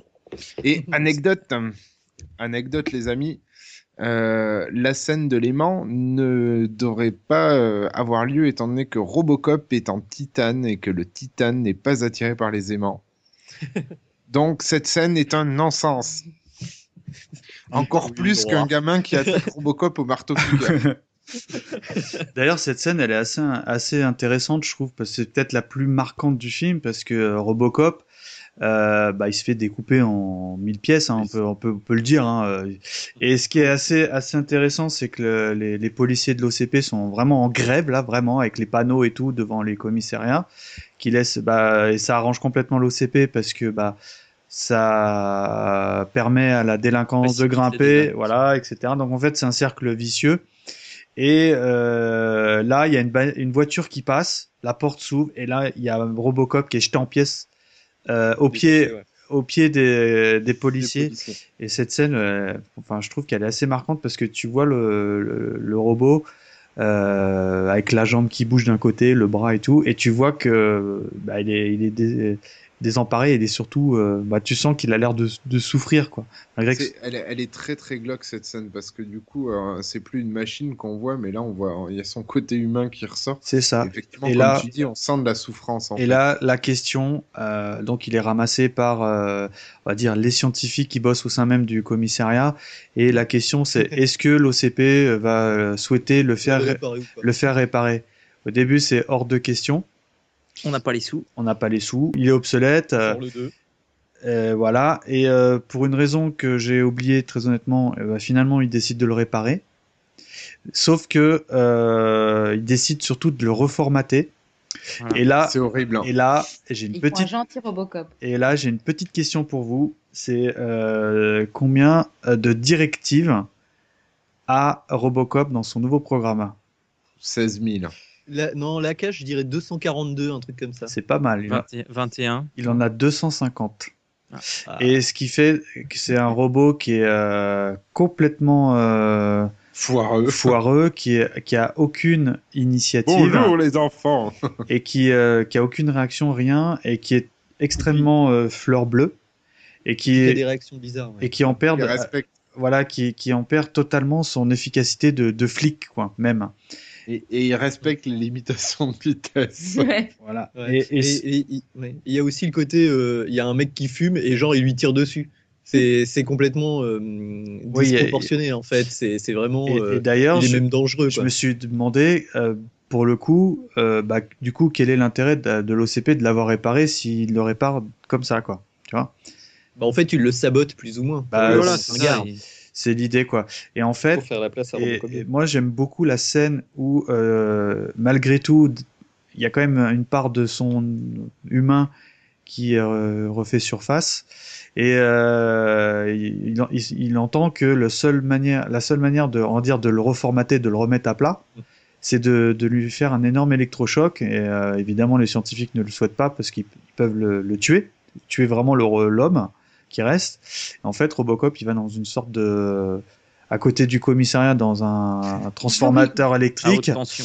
à haute tension et il prend euh, Paul euh, la phase et le neutre et il prend une énorme châtaigne et là il retrouve euh, tous ses esprits où euh, en une seconde on comprend qu'il est redevenu entre guillemets lui-même quand Lewis qui est assez euh, d'ailleurs inexistante dans le film lui Oui. sort quand même ça va robot flic elle lui dit euh, appelez-moi Murphy et là tu c'est bon un truc comme Ouais. ça euh, Et Il y a la musique qui part. Ouais. Et après, il part en, à la chasse à Kane.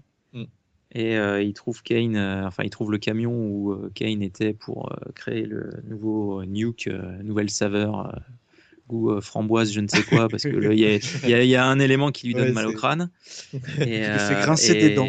Claquer des dents. Voilà. Et, et d'ailleurs, c'est Frank Miller, le- l'acteur, qui, euh, qui joue le Ah, R&D de, scientifique le R&D de, Ah, excellent. Ah, c'est de K1.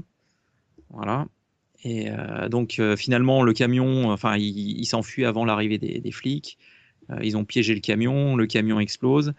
Et euh, bah, Robocop euh, poursuit et donc arrête K1. Et on, en- on- effectivement, ça, débouche sur l'hospitalisation et euh, ce qu'on a déjà évoqué avant, le, transfert de K1 en euh, ben, méchant dans le cerveau dans Robocop 2. Voilà. Donc euh, le- un, autre fait marquant et, et qu'on a déjà euh, entre guillemets un peu évoqué, c'est le côté euh, ridicule du maire, euh, caricatural, euh, et surtout surtout dans une scène où il se livre à un téléthon euh, pour sauver la mairie avec un mec qui joue du violon avec les jambes autour de la tête. Et, euh, et où le gars nous, présente, oui, il faut sauver Détroit, euh, donnez votre argent, euh, voilà, il faut renflouer les caisses, donc nous avons besoin de vous. Et c'est donc là effectivement où le- l'idole d'Imrage, à savoir le Kevin, appelle et dit, ouais, alors si je vous donne euh, 38 millions, ah oui, euh, 38, 38, 38 cents, oui, oui, c'est bien aimable, ou 38 dollars, euh, non, non, 38 millions, ça, ça, vous va. Ouais. Voilà, c'est ça mon petit, et ainsi de suite. Donc il, il décide de, entre guillemets, renflouer les, euh, les caisses de la ville, et donc pour pouvoir, euh, bah, pour éviter que l'OCP... À la condition à de bien- légaliser le nuque Mais en vente. euh, Voilà, voilà. exactement, Nico, tu fais bien de le préciser. À la condition Et que le nuque euh, se répande partout. De façon très capitaliste en fait. Il explique euh, que voilà, euh, besoin, demande. euh, nous, on n'est pas pire que l'OCP de toute façon. hein, vous avez vu le, ce que ça donnait quand vous, vous négociez avec l'OCP. Négociez avec nous, vous allez voir. Nous, on est, on est plus propre qu'eux, alors que bon, voilà, en fait, c'est des, des vendeurs de, de cam quoi. Voilà. C'est assez Et- marrant. hein. Et c'est vrai que voilà, c'est alors du coup ça, ça donne une, une autre dimension aux gamins. Et cette fameuse assistante qu'on a évoquée tout à l'heure qui euh, est, euh, nous gratifie d'une scène où elle commence euh, entre guillemets à se frotter euh, sur le, le Robocop. Et ça, alors là j'avoue que là, euh, Ah, moi, c'est ma scène culte du film, quoi. Parce que euh, autant le garçon que euh, la, la compagne de Ken sont persuadés qu'il est décédé, et quand il intervient justement sur euh, le- les lieux du deal entre le maire et le, le môme, euh, bah, il sort son visage. Et au, début- au début, il lui sourit entre guillemets avec la 3D qui, qui me faisait tant flipper. Et elle, elle le regarde, elle est en- en- entre surprise et, euh, et un peu peur, hein, parce qu'elle flippe quand même complètement du truc. Faut qu'elle sauve sa vie un peu là sur le coup. C'est ça. Et, et en fait, elle le regarde, elle lui fait un énorme sourire avec ses 48 dents, tu sais, toutes émail diamant, tu vois. Et euh, elle lui caresse un peu. Il y a, il y a presque un côté, euh, on peut le dire un petit peu presque sexuel en fait. Comme tu dis, Nico, c'est vraiment, elle- tu sens qu'elle elle fait tout pour sauver sa vie. Et elle a le malheur de lui dire, euh, va falloir que je m'y habitue ou que je m'adapte. Et là, le robot, il percute qu'il aura plus jamais de sa vie une, une vie d'homme, euh, avec tout ce qui s'ensuit au niveau affectif. Et il l'attrape et il lui pète la nuque direct. Il, il part, Ouais, il part en colère et, euh, et euh, tu la vois, il la secoue dans tous les sens et il lui brise la nuque, quoi. Et pour moi, c'est euh, la scène culte du film, quoi. Vraiment, euh, le côté, bah, la machine, ça peut pas s'allier à l'homme, quoi. une scène culte effectivement de, de ce Robocop 2. Et toi, Nico, ta scène culte de ce deuxième long Alors, métrage euh, alors il y en a plusieurs. Moi, j'ai j'ai j'ai beaucoup aimé la. En fait, euh, je, je vais pas faire durer le suspense trop longtemps, mais c'est vraiment un film que, en fait, j'ai pas beaucoup aimé. hein. J'ai j'ai trouvé ça assez assez mauvais. Et pour moi, la scène euh, qui, qui m'a fait vraiment sortir du film, en fait, c'est le braquage avec euh, l'équipe de baseball. Ah non, c'était ma mienne, ça. Ah bah, Eh ben voilà. des sacs en plastique. Et donc, euh, en fait, c'est du- c'est c'est une scène où, euh, en gros, euh, il les a, euh, Lewis et Robocop sont appelés. Euh, le Robocop a été reprogrammé pour être euh, le gentil euh, Robocop, euh, voilà. Et en fait, euh, voilà, braquage avec euh, avec une équipe de de, base- de baseball. Des Et en fait, c'est des enfants de, de 6 à 8 ans, quoi, en fait, l'équipe de baseball. Et, euh, et, et en fait, c'est complètement idiot, en fait. C'est-à-dire qu'il y a un type qui est chef d'une équipe de baseball, il s'est dit, tiens, on va faire un braquage, euh, on s'en fout, euh, les gens, ils vont pas nous reconnaître, ou tout ça. Et euh, en gros, c'est une bande de une vingtaine de mômes qui, qui, qui vole euh, un, un- un magasin. Donc il y a un côté complètement surréaliste au truc, quoi. Avec ses enfants, encore une fois. Ou, ou- ouais, ou euh, alors les enfants, bah ouais, effectivement, c'est des sales gosses, hein, mais bon, euh, voilà. Et, et, et, et je, en fait, c'est c'est quand on se de- on réfléchit deux secondes, on se demande quel était le plan du gars de rentrer avec des télés, mais il va les mettre où Il va en faire quoi Euh, ils, ils- ont leur uniforme de baseball, donc euh, le, le, mec qui tient le bouquin, la, boutique, il dit bah voilà, euh, je porte plainte contre ces mecs-là, quoi. Il y a des caméras de surveillance. Enfin, c'est vraiment très bizarre, quoi, comme scène, et du coup. Euh, bah, en fait, ça devient tellement mauvais que ça en devient drôle, et du Ah, coup, c'est ma scène culte du truc. C'est Robocop qui aligne tous les gamins et qui leur dit c'est pas bien ce que vous faites, vous devriez aller à l'école et écouter vos parents, tu vois. Et ça, c'est Oui, oui. quoi. Ouais, il y a ça aussi, mais en fait, c'est ouais, c'est dans la bêtise du truc euh, total, quoi, où tu te dis, mais ouais, ok. Robocop, en fait, il a tu sais, cette espèce de rôle du, du vieux radoteur Ouais, euh, voilà, ouais, chez les fait. enfants en disant c'est pas bien, il faut vous brosser les dents le soir. Bon, bah merci Nico pour cette scène culte. Euh, et toi, Charlotte? Ah, il est gentil. Euh, bah, du coup, je me suis fait eu. Donc, moi, je vais vous parler d'une scène qui est pas vraiment dans le film, en fait. C'est la seule scène dont je me souvenais parce que j'ai vu Robocop aussi quand j'étais petite. Et les seules images vraiment qui me sont revenues, c'est tout au début du film, en fait, la pub. Euh, Oui. La pub pour les, les protections pour les voitures, là. Ah oui. Avec le mec qui vient braquer la voiture et qui se fait euh, électrocuter. Ouais. Je sais plus le nom de l'entreprise du coup. Magnavolt. Magnavolt, voilà, c'est ça. Et c'est fou parce que quand j'ai revu le film, je me suis dit, je me, suis, je me souvenais exactement des, de chaque moment, chaque seconde, chaque image. Et ça me, ça m'a bien fait marrer, en fait. Je trouve cette pub assez. euh, Et, et je me souviens, quand j'étais petite, c'était vraiment. Je croyais que c'était une vraie pub, en fait. Je me disais, mince, c'est horrible, faut pas braquer les voitures. Je sens que Nico, Nico il va dégainer. voilà. Non, mais c'est Et surtout que le film commence là-dessus, en fait. Voilà, C'est ça. Le film commence là-dessus, et surtout, bah, le gars euh, à qui appartient la voiture, qui fait la pub pour Magnavolt, c'est Monsieur Klemp, que Voilà. j'ai vu dans Gremlins 2. Oui, exactement. C'est- voilà. C'est c'est l'acteur en fait euh, de Gremlins 2 qui joue le, le- le chef euh, du, du bâtiment là. Tout à fait. Et, et c'est vrai quand tu le revois, c'est c'est marrant parce que c'est exactement le même rôle en fait. Il Ouais. fait le même personnage. euh, et Même costard, je pense. Très- même costard, très- même très sourire, même coiffure. Voilà, euh, très avenant quoi. et il est vraiment très drôle en fait. Je trouve vraiment il a vraiment une tronche. euh, il est un peu au-delà de ce qu'on lui demande et du coup euh, je trouve très marrant. c'est très surjoué en plus. Ah ouais, c'est complètement surjoué, c'est idiot. Enfin bon, c'est marrant. Ok, bon. Bah écoute, merci Charlotte. Et, te- et toi, Imraj? Bah, la, la scène culte, on, on en a rapidement parlé, mais je vous ai interrompu tout à l'heure. C'est euh, les, les prototypes de Robocop euh, Ah version 2 qui sont présentés donc au, au- Ah au oui, président de, de l'OCP. Et euh, donc visiblement, le- l'OCP a mis en concurrence euh, les scientifiques donc pour, euh, pour créer les, les prototypes de, de Robocop 2. Donc il y a un premier prototype qui est présenté, donc c'est une espèce euh, euh, en- de forme humanoïde euh, avec une espèce de carcasse bizarre, et puis il y a un truc qui se soulève. Ah, c'est horrible. Et donc dessous, on voit euh, un visage euh, holographique, un petit peu comme, euh, comme le visage de, de euh, un petit peu plus tard, qui est en souffrance. Euh, D'ailleurs, ça me fait, il me fait penser un petit peu à Dali, ce, ce truc, je sais pas pourquoi. Enfin voilà. Et, euh, et donc il est en souffrance. Il sort, euh, il sort son gun, euh, il tue, euh, il tue les scientifiques. hein, qui sont, il y a trois scientifiques si je me souviens bien autour de lui, et puis il se tire une balle dans la tête, quoi. Voilà. Oui, avec les gyrophares qui s'allument après. Et, et après, les gyrophares, donc c'est un robot qui a deux gyrophares de police dans le dos, enfin, au niveau des épaules, euh, enfin des omoplates, et il se penche un peu en avant parce qu'il vient de décéder, et puis là, il y a les, les, les, les gyrophares qui se mettent en route, enfin, c'est. Ça, ça a un côté un peu euh, Mars Attack, euh, je trouve. hein. Ouais, tout à fait. Ouais, ouais. Voilà, et, euh, et donc est présenté un deuxième prototype de Robocop 2, où là, c'est traumatisant, cette Ouais. image, elle est horrible.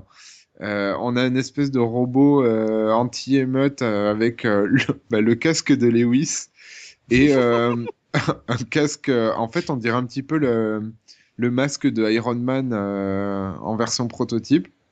Et donc, il se retire ce, casque dans la, dans la douleur. Et donc, dessous, il y a un. euh, parce que je le rappelle, c'est des, des androïdes, donc euh, mi- mi-homme, mi-robot. Et, euh, et donc, en fait, dessous, il y a un crâne humain avec la peau arrachée, euh, tout en Ouais. sang, qui fait. Enfin, vraiment, toujours un petit côté Mars Attack. Enfin, Mars Attack s'en a inspiré, je pense. Et, et voilà, donc il meurt, il meurt, il se, il se suicide en s'arrachant la peau, quoi. Voilà. Et, Et on a un magnifique facepalm euh, du, du président de l'OCP euh, suit. Et d'ailleurs, moi j'ai une anecdote là-dessus, c'est que quand je suis allé voir, euh, en fait Robocop 2, du coup, comme c'était euh, un truc assez culte chez mes potes et moi, euh, je suis allé le voir au cinéma et je suis arrivé en retard. Et en fait, je suis arrivé directement sur cette scène-là. Ah oui, t'as raté un bout du. Ah, t'as raté un Ouais, bout, j'ai ouais, raté un bout du début la première fois que je l'ai vu. sacrément et, arrivé en genre, retard. Cash, t'arrives là-dessus et tu fais Ah la vache, punaise, c'est horrible. Eh bien, merci pour Sensei, Sensei Culte, euh, Imrage. Toi Euh, alors Hein? Et euh, toi? Bah moi c'est la j'aime bien la, la scène du début l'enchaînement où euh, euh, on voit euh, un individu alors une grand-mère passer avec un, un caddie Ah, et des caddie, canettes ouais, c'est génial. ça. Et en fait une, cité vo- une, vo- d'Inter. une voiture euh, percute le, le caddie et fait linguer les canettes et donc la mémé est tombée et ainsi de suite voilà, voilà elle se plaint elle commence à ramasser ses affaires. Et là on voit un, un jeune homme euh, qui vient lui porter secours euh, La chaîne en lui disant qu'est-ce qui qu'est-ce qui se passe madame? Oh oui c'est la, la voiture là la faille mo- et là en fait le, le gars lui arrache son sac à main commence à regarder ce qu'il y a dedans. Alors il trouve des bijoux et des, des billets. Alors après il est tout content de son, son méfait et ensuite euh, bah, il remonte un peu plus loin dans la rue et là il y a euh, deux, deux prostituées qui commencent à lui, à lui à lui taper dessus à lui mettre des coups de pied à- C'est assez vraiment violent. Hein. ah ouais, c'est assez violent. Ouais, ouais. Mais cette scène, enfin, j'ai toujours adoré cette scène parce que ça me rappelait, euh, ça me rappelait euh, les beat'em all en fait, Euh, le jeu vidéo, les, euh, les, les prostituées dans, dans Final Fight euh, et autres. Ça, ça a presque un côté euh, documentaire animalier sur la chaîne alimentaire. Voilà, c'est ça. Et, et C'est un plan donc. séquence euh, d'ailleurs, il me semble. Ouais, c'est un- Il y a quasiment pas de c'est montage. fort possible, ouais. C'est- Ah oui, oui, c'est un plan séquence parce qu'après, donc, elle continue, elle, elle dit Ouais, on a déjà fait notre nuit et tout, on va payer machin, on va faire les courses.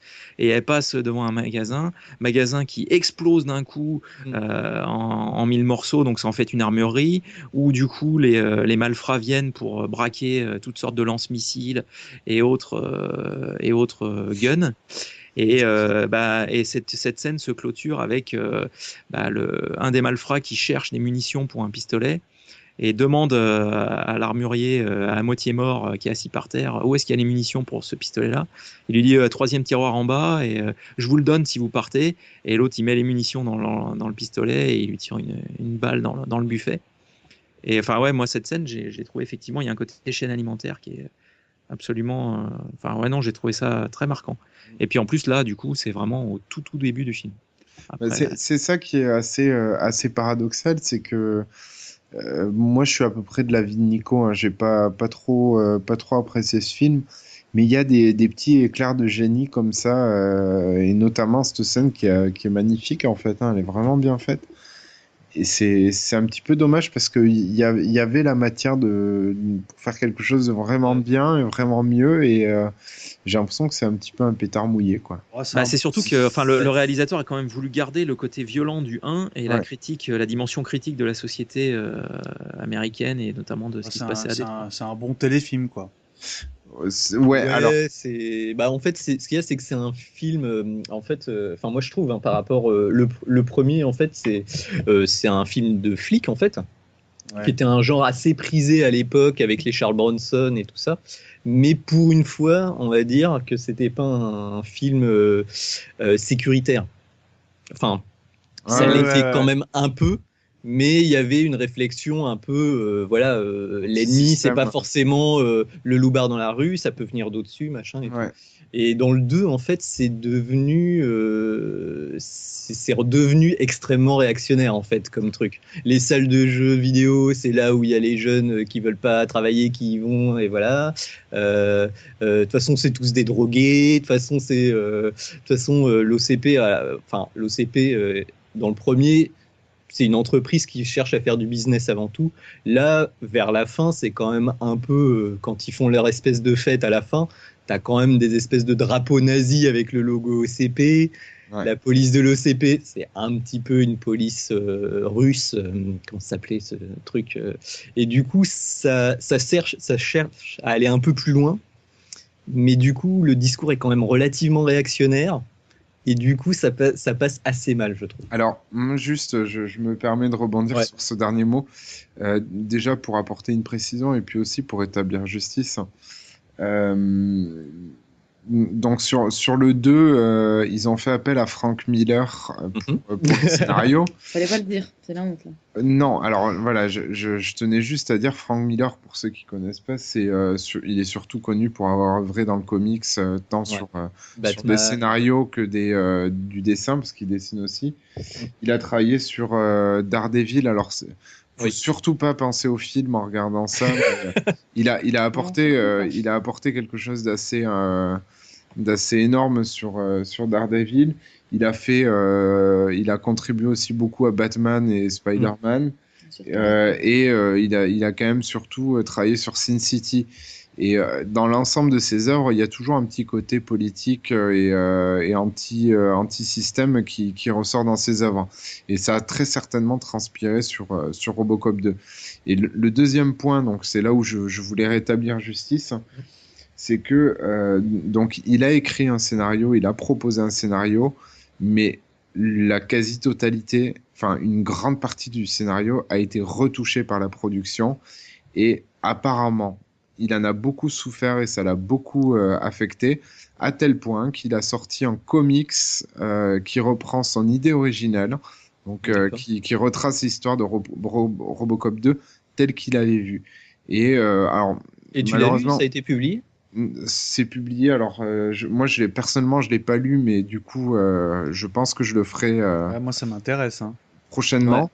Ah, ce serait pas mal. Peut-être ouais. pour, pour voir les différences. Et du coup, ce serait bien, on peut-être en, en revenir dessus euh, sur le prochain podcast si on arrive à, à, À à faire attraper ça. ce comics. ouais. Mais Ouais, voilà, fait, ouais. visiblement, il serait pas totalement Il responsable. a euh, tellement euh, été déçu qu'il a signé le scénario du 3. Ouais, voilà, il s'est c'est- dit, c'est ce que ah, j'allais là, c'est dire. dégueulasse, je vais Ah, faire le vous l'avez 3. dit aussi, J'a- hein. J'allais dire ceci étant, il a signé sur le Ouais, 3, donc, donc, voilà. euh, ouais. Mais tout ça reste à Mm. éclaircir.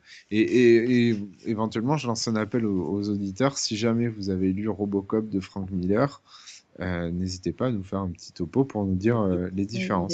En comics. Donc pour en revenir à la- à l'histoire de, de ce Ro- Robocop 2, euh, c'est vrai que le, après la scène culte avec le, son ancienne l'ancienne compagne de, de K1 qui euh, à qui on brise la, enfin K1 brise la nuque, on, on assiste à un combat euh, dans, dans, dans un immeuble entre Robocop 2 et euh, bah, et le, le nouveau Robocop 2 en fait le K1. Et il y a notamment une scène dans un conduit d'ascenseur, ça rappelle fortement Alien. Et euh, les, les deux robots se, se trouvent à tomber d'un gratte-ciel. Et euh, après, du coup, euh, Avec K1 une est scène de chute euh, un petit peu mieux faite que un petit peu mieux faite, j'allais le dire. Et euh, donc, il est, il est sonné. Euh, Lewis a son, son acte de bravoure du film. Elle monte dans un VAB, euh, donc c'est une espèce de, de, donc de 4x4 de la police. Voilà Ah ouais. Et euh, percute euh, violemment contre un mur et écrase contre un mur euh, K1. Donc, euh, bien évidemment, euh, on ne croit pas une seule seconde qu'elle va le tuer Mhm. directement. Donc, euh, puisqu'il se, il se, il se relève et euh, bah, s'ensuit un duel euh, d'homme à homme entre Robocop et K1 qui lui saute dessus et lui euh, arrache le cerveau. Et, euh, Pour l'écraser par euh, terre après. Voilà, Ouais. et il écrase. euh, Miam, miam. Et, par et, terre. Et, je rebondis sur ça justement. Tout à l'heure, on parlait de Metal Gear, mais là, ça rappelle aussi euh, ce qu'a fait euh, Kojima sur Metal Gear euh, Rising, où euh, Raiden arrache notamment la colonne vertébrale un petit peu de la même façon et écrase, écrase la colonne vertébrale de ses ennemis. Et je suis persuadé, du coup, maintenant, vu qu'on en parle, tant sur le design que sur cette action-là, je pense que Kojima s'est beaucoup inspiré de, de Robocop. Ouais, c'est Entre autres. c'est- c'est pas impossible. Mm. Et donc suite à la mort de, de K1, eh ben on a on a une petite scène euh, petite scène finale où euh, il y a une discussion euh, entre le, le dirigeant de l'OCP et euh, un des acteurs qu'on retrouve également euh, bah, dans tous tous les films, à savoir euh, Black. Monsieur le Black Monsieur. Donald Don- Johnson et Donald euh, Johnson. Donald Johnson Johnson. Et qui remettent qui remettent euh, donc euh, toute la faute du bah, de l'incident euh, avec Robocop euh, Ouais. 2 donc K1 Il est sur le docteur le, doc- s'insulte. le docteur Fax euh, qui est celle qui, euh, qui avait reprogrammé Robocop euh, Ouais. en mode gentil voilà Qui, euh, d'ailleurs, il, il, l'embobine complètement en lui faisant croire que tout va bien. euh, Oui, elle bien part sûr. avec le président dans la voiture et tout, mais bon, son, son avenir euh, est plus, plus tracé du tout, quoi. voilà. Et ben, Et donc, bah, Et vous connaissez la, la, la, la phrase de fin qui clôture euh, ce second film? Je me même pas. À bientôt les amis. Non, c'est pas-. Patience Lewis, nous ne sommes que des hommes. Ah, Ah oui. oui, excellent. Ouais, la, dernière très, très phrase bonne, était hein. vraiment très bien. Ouais. Voilà. Mm, mm, mm. Ouais. Elle, est, elle est vraiment bien cette, ce truc, euh, cette phrase. Et donc, une nouvelle fois, un, un long métrage qui se termine. en se- et là, on se dit C'est y fini. aura-t-il y aura-t-il une suite? Ah bah, obligé. Eh bien non. Eh bien non, c'est la fin de ce podcast. voilà. On Bonne peut nuit. souhaiter que non, mais en fait, si, il y a, Et il y a si. bien une suite avec ce Robocop 3 dont nous allons écouter la bande-annonce tout de suite. Gentlemen, our esteemed former chairman had a dream. He called it Delta City. There's only one small problem. It's turning into a war zone. Between chaos and corruption. We made a deal, didn't we, Chuck? Between the unthinkable This is your home. and You're safe here. and the unbelievable.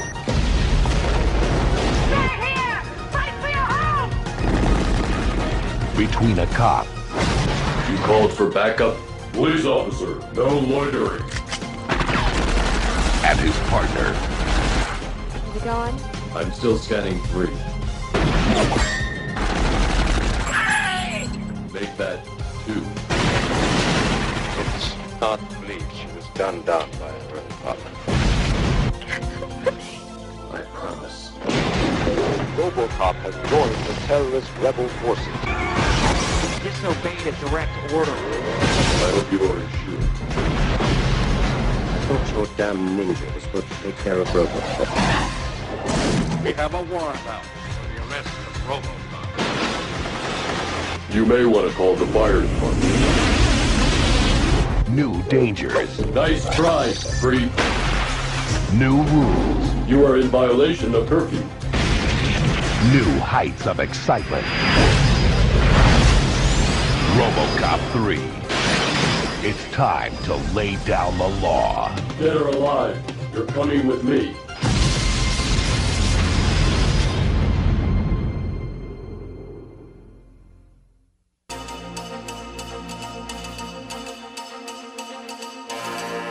Et voici Media Flash, 3 minutes sur l'essentiel des nouvelles dans le monde avec Charlotte McDonald et Nicolas Simpson-Jones.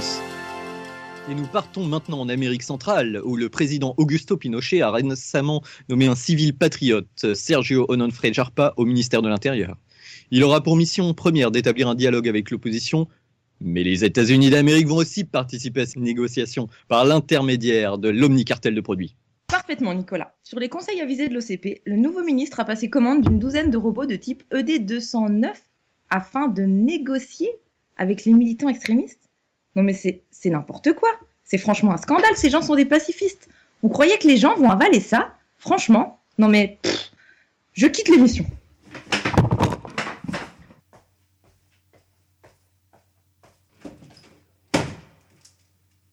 Ah les femmes, on se retrouve après un- une petite page de publicité.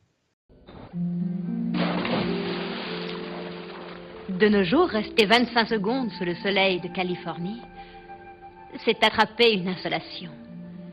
Les bronzés n'ont pas fini de rigoler.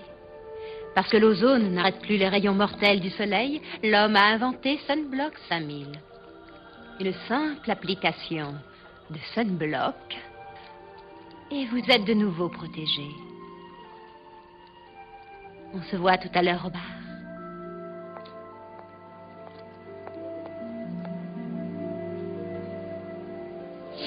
Sunblock 5000.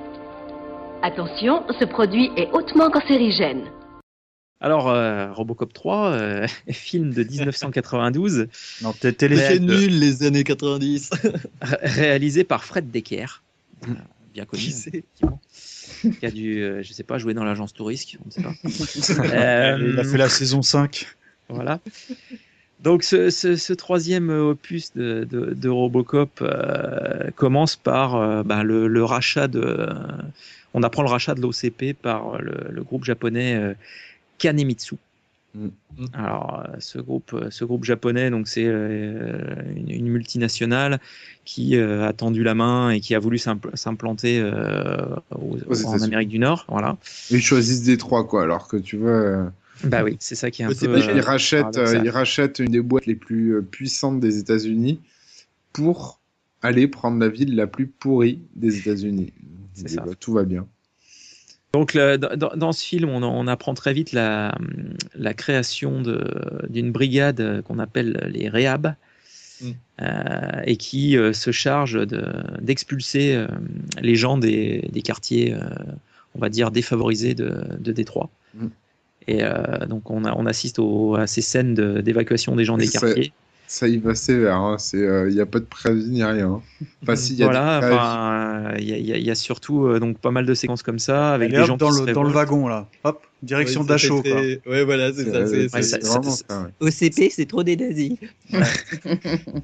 Donc du coup, il y a, il y a- il y a des gens qui se révoltent. Euh, bon, ils sont quatre avec des pancartes. Enfin, bon, c'est- du gros budget, quoi. C'est, c'est, c'est... Et puis les gens sont très crédibles. Enfin bon, en plus les, les costumes de couleur euh, crème. Enfin bon, bref, c'est tout à fait crédible. Et, coiffeurs à la euh, Mad Max. Enfin, en fait, ils ont terminé le, le, le tournage de Mad Max, ils ont pris les, les perruques. Ouais, il y avait des costumes à recycler. Ah ouais, non, c'est un truc de fou, c'est pareil, quoi. Donc, donc ces gens se révoltent. Il y a, il y a, y a un groupe qui, enfin une petite fille qui est séparée de ses parents, qui réussit à, à semer un policier. Alors ça, c'est très crédible également. Euh, et euh, donc elle, euh, elle s'enfuit dans les rues et elle est récupérée par euh, bah, un groupe de, de résistants, on va dire, qui, euh, qui se, se cache dans, dans les bas-fonds Jean Moulin. de, de Détroit. voilà. Et euh, donc, euh, ces, ces groupes de résistance, alors on apprend très rapidement qu'en fait, euh, ils sont assez, euh, bah, plutôt, enfin, au point, quoi. C'est-à-dire qu'ils ont tout un réseau de galeries euh, qu'ils ont euh, un peu annexé et euh, dont ils se servent pour se déplacer très rapidement euh, dans les dans les différents quartiers de, de Détroit. Comme les Tortues Ninja. Exactement. Ils mangent des On pizzas. peut effectivement y voir un, un parallèle avec les, les Tortues Ninja. Et euh, donc le, après on, a, on assiste à une, euh, une Lewis qui vient, euh, qui, enfin, qui vient euh, donner prêter main forte un peu aux, aux gens dans les quartiers difficiles. Elle est, prise en, en, en- elle est prise en embuscade par le nom le plus ridicule en VF que, que le cinéma ait, ait accouché. Ce sont les Barjopunk. Ah oui, c'est génial ça. Alors, Ça- les Barjopunk, excellent. Qu'est-ce que c'est? Les barges. Les Barjopunk, euh, des groupuscule, euh, groupuscule né dans les années. Non, je déconne. En fait, ce sont des punks. euh, Barjo. Ouais, c'est- Mais même les- pas, C'est les, les punks dans, dans Ken le survivant, quoi. Ouais, voilà, c'est le, de punk de Sega. Mega Drive, il, Voilà, il c'est a la l'air euh, tout à fait euh, simple et normal à côté. En fait, quoi. le, le, le pire cliché du, du punk des années Ouais. 90 sont dans ce film, quoi. C'est-à-dire le mec qui a la crête, qui arrive, euh, qui est, ca- qui est camé jusqu'aux yeux, qui a les dents toutes pourries. Enfin, il a, il a, même pas, il a même pas des dents, il a des chicots à la place, tu sais. qui a des habits en sac poubelle. Et, euh, et qui est évidemment stupide Et méchant. Voilà. et méchant. Et Voilà, méchant. ça va avec. Donc, Lewis prise en embuscade, on se dit, oh mince, Lewis, euh, ah, parce qu'on s'y attache, tu vois, au bout de trois films, bon, on se dit, ah, quand même, euh, une belle femme comme ça, ce serait quand même dommage qu'elle passe. Euh, c'est c'est ballot, tu vois. Et, euh, et là, du coup, on découvre la nouveauté du, enfin, l'une des nouveautés du film, c'est que Robocop donc vient l'aider et dispose désormais, comme Big Jim, Ah oui, de bras interchangeables, messieurs dames. comme H. Cobra. Et là, et là, donc il y a Robocop qui arrive. Attends, bouge pas. Je vais plutôt mettre l'option lance-roquette pour défoncer l'église. Enfin bon, c'est n'importe quoi. Moi, j'aime beaucoup ce cliché, euh, cette scène, pardon, enfin, le, le lapsus en fait, parce que Robocop, il arrive en voiture, mais entre guillemets, t'as l'impression qu'il arrive d'un toit, tu sais pas comment, et il Ah, atterrit qu'en directement fait, sur la route. Ouais, c'est ça, ouais. Mais Et- il monte, il, en fait, Il vient de l'échangeur, non directement l'aider, il fait oh, oh, je prends un petit détour, il monte en haut d'un parking aérien en fait, Voilà. et il se retrouve au dernier étage, Et. C'est tellement saute. prévisible. Mais, il tellement saute prévisible. pas, il saute pas Et pour là, atterrir et sur là, les voitures et et, là, tout ça. et là, Robocop, Robocop, au lieu de sortir de sa bagnole classique, Bah oui. non, il explose le toit à coups de mitraillette. Voilà. Et il sort de la voiture euh, comme, enfin, il ouvre En le, mode le tourelle, toit. hein. Il, voilà, il, il, il Style sort, il sort du véhicule euh, comme s'il venait d'ouvrir une boîte de conserve, tu vois. Et là, il fait au nom de la loi. Enfin, je sais plus ce qu'il sort. Enfin, c'est oh, mon dieu. euh, Et d'ailleurs, on entend la nouvelle voix de Robocop parce que la Eh oui. voix a changé. Oui, Et maintenant, il a une voix. plus, euh, synthétisée, Voilà, euh, il a une- à mort, euh, Il a une voix de mais robot. mal fait quoi. Mm, mm. Ouais. Très très mal fait. Voilà. Donc, euh, en parallèle de ça, alors on apprend que le, le grand euh, dirigeant japonais que nous appellerons euh, Matsumoto. Monsieur, euh, Monsieur Kaminetsu. monsieur voilà, Shinji veut envoyer, Kaminetsu. veut envoyer Otomo, un super guerrier, Mm. à Détroit. Et là, Otomo, trois ninjas. C'est le robot Voilà, on- ninja euh, c'est- c'est- c'est- on- non, mais au début, on sait pas que c'est un robot. avec le cheveu gominé, Ouais. quoi. Voilà, oui, c'est un robot. Je, je suis désolé, mais on sait que c'est un robot quand on a regardé la bande-annonce. quoi. Oui, non, mais C'est vrai, oui. C'est quand même très con parce qu'ils auraient pu jouer de ça un peu, tu sais, dire il y a une Qui ambiguïté. est au moins vois. un peu de suspense, quoi. Parce que quand il bah, sort, quand il sort de la voiture, euh, tu vois qu'il est un peu bizarre. hein. Tu, tu sais Eh que. c'est vrai. Il parle pas beaucoup, quoi. Ouais, et puis il tourne la tête un peu mécaniquement, tu sais, il regarde à gauche et à droite où il est, et puis. euh, Bah, moi, le, le seul truc que j'ai bien aimé, c'est quand tu vois à la, à la place du robot. Euh, j'ai l'impression, ça me fait penser un peu à un mix entre Robocop et Terminator parce que t'as grosso modo un affichage visuel à la Terminator, Ouais. mais écrit en japonais, quoi. Ouais. Et j'avoue Oui, que oui, oui. j'avoue que c'est le truc classe, quoi. Nouvelle Mais- génération. euh, Et ouais, il ressemble, enfin moi, moi je, enfin voilà, je, je trouve qu'il a un petit côté Charlie Sheen mais en version asiatique. Oh non. Oh là là Oh là là. là. Si, si, si, C'est la soirée, je vais loin de. Ouais, il a fumé. Mais non, mais moi je. Il a je pris fais- du nuque. J'ai. Ah, C'est Paris, non, ça, non. ça laisse Non. l'air parisien. Parce qu'en off, euh, voilà, parce que vous, les, les auditeurs n'ont pas su, mais en off, je disais que le, le, le, PDG de, de l'OCP ressemblait à Jean-Marc Ayrault. Voilà. Voilà. Mm, Vraiment, Paris, ça te réussit pas. Faut que t'arrêtes d'y aller. Et, et Lewis ressemble à Christine Boutin. Donc, pour, pour recadrer sur, sur l'histoire de, de, de ce Robocop 3, euh, donc Lewis et Robocop se font tirer dessus par l'OCP euh, en défendant des civils devant une église. Et, euh, et ils se sont, sont secourus par ces civils. Et là, on a, on a, on a la scène un peu clé de, de cette trilogie, c'est le moment où... Parce qu'en en fait, voilà, il faut revenir sur le fait que Lewis doit partir en intervention. Et, euh, et donc, euh, mais elle n'est pas officiellement en service. Donc, elle ne met pas son gilet pare-balles. Oui. Et là, du coup, elle se fait tirer dessus par les par les l'OCP. Et, euh, et en fait, du coup, bah, D'ailleurs, c'est. Par le chef du réhab. Voilà. Personne, Chef. quoi. Mac Ouais, Daggett. ouais, c'est vrai qu'il ressemble à Hannibal, hein, carrément. hein. Mac Daggett. Et, euh, alors, juste, c'est complètement con parce que euh, cette scène où elle met pas son gilet pare-balles, on sait que ça va mal se terminer. Et oui. elle, elle, elle fait. Alors, Elle t'as- sait qu'elle a pas son gilet, Robocop. puis elle le cherche, le mec. T'as Robocop qui dit euh, je vais en patrouille. Donc le mec il va en patrouille quoi, il part pas aux Bahamas, euh, non, il va dans Détroit, tu sais, il y a des punks partout, enfin voilà. Donc il fait je vais en patrouille et elle fait oh je vais t'accompagner et puis il y a une collègue à elle qui fait euh, tu prends pas ton, ton gilet Lewis? Non non ça va, je vais me balader avec Robocop et elle monte dans la voiture quoi. Mais vraiment et là tu te fais d'accord, elle meurt. Bah, surtout, surtout que tu le sais avant parce qu'il y a une nouvelle fille qui arrive au commissariat et qui est beaucoup plus jolie.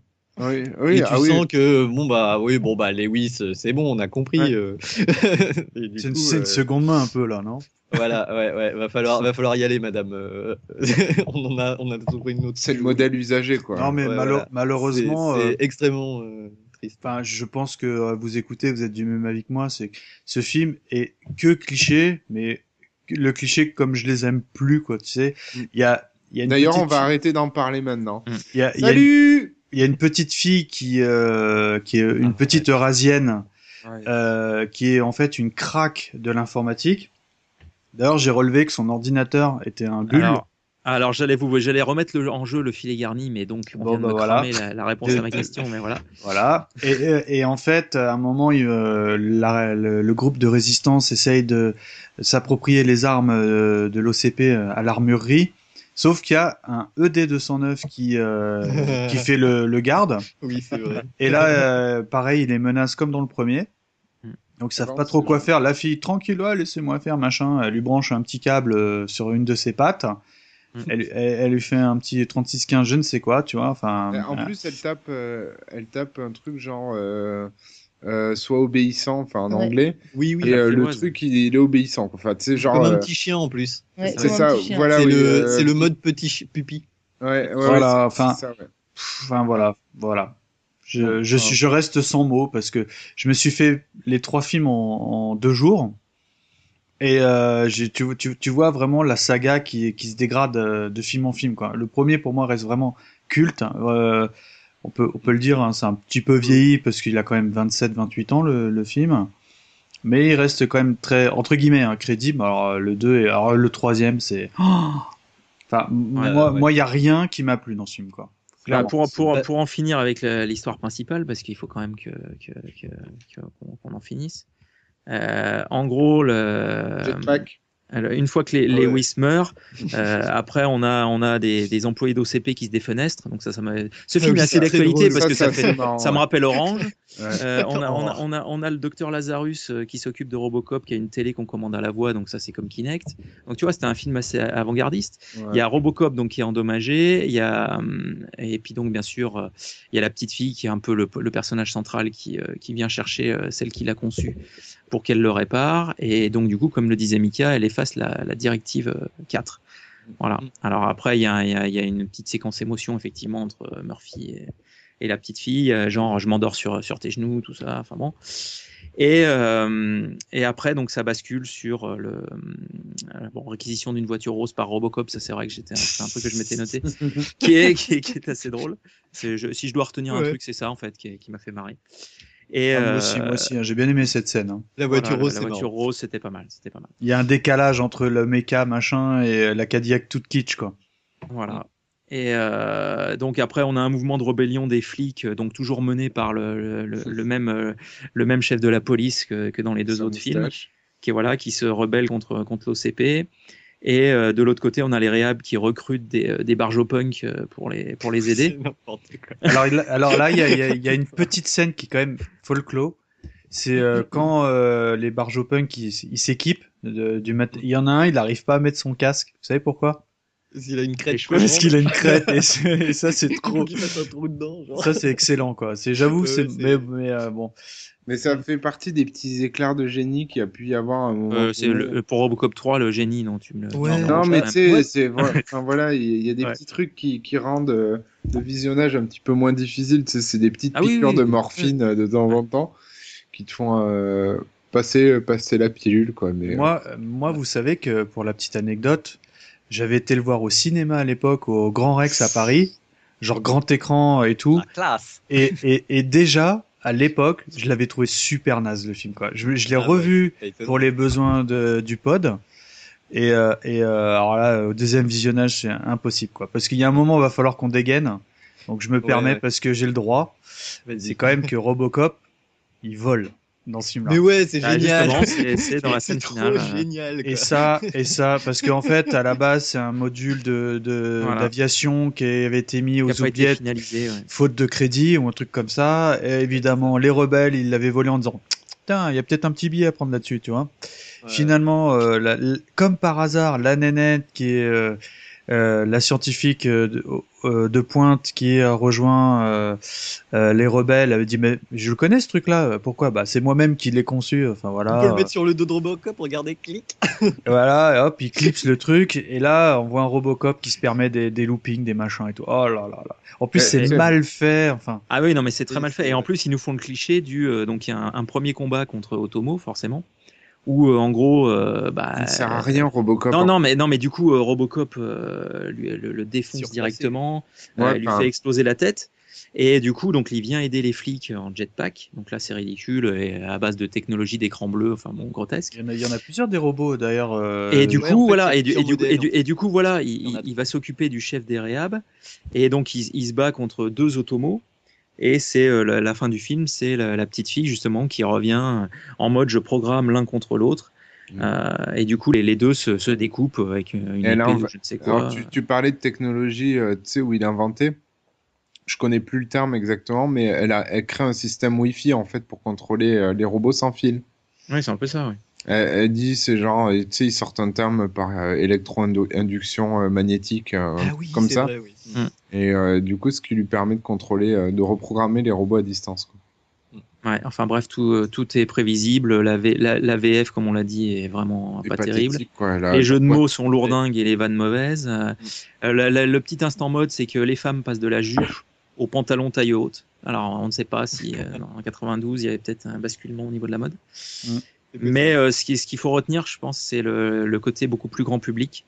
Parce qu'en Oui, fait, oui. il n'y a, il y a plus aucune violence dans Robocop 3. Ils l'ont passé en, fait, ils l'ont peu, passé à moins Non, de il n'y a, il y a pas y a pas une goutte de sang, rien du tout. Tu vois, Et- rien ah, si, du si, il y a un peu de sang. En fait, je me suis posé la question, mais effectivement, il y a un peu de sang. Bah, quand Lewis meurt, euh, il y a des poches de sang qui écéclatent. Mais par rapport à l'autre, c'est. Mais on passe vraiment d'un, déconseillé au moins de 12 ans à conseiller, déconseillé au plus de 12 ans euh, sur, ce- sur ce truc-là. euh, c'est exactement ça. Et euh, ce que, ce que ça m'a fait penser aussi beaucoup, euh, en fait, au, quand euh, ils ont refait les Batman, enfin quand Tim Burton a fait Batman, Ah, pareil, et qu'ensuite ils sont passés euh, en fait à des versions pour vendre des jouets. Hein. Faut, faut être très honnête, le, le 3 et surtout le 4, c'était pour vendre des, des goodies Batman, euh, des trucs comme ça. Et je pense qu'ils ont eu la même idée sur Robocop. Quoi.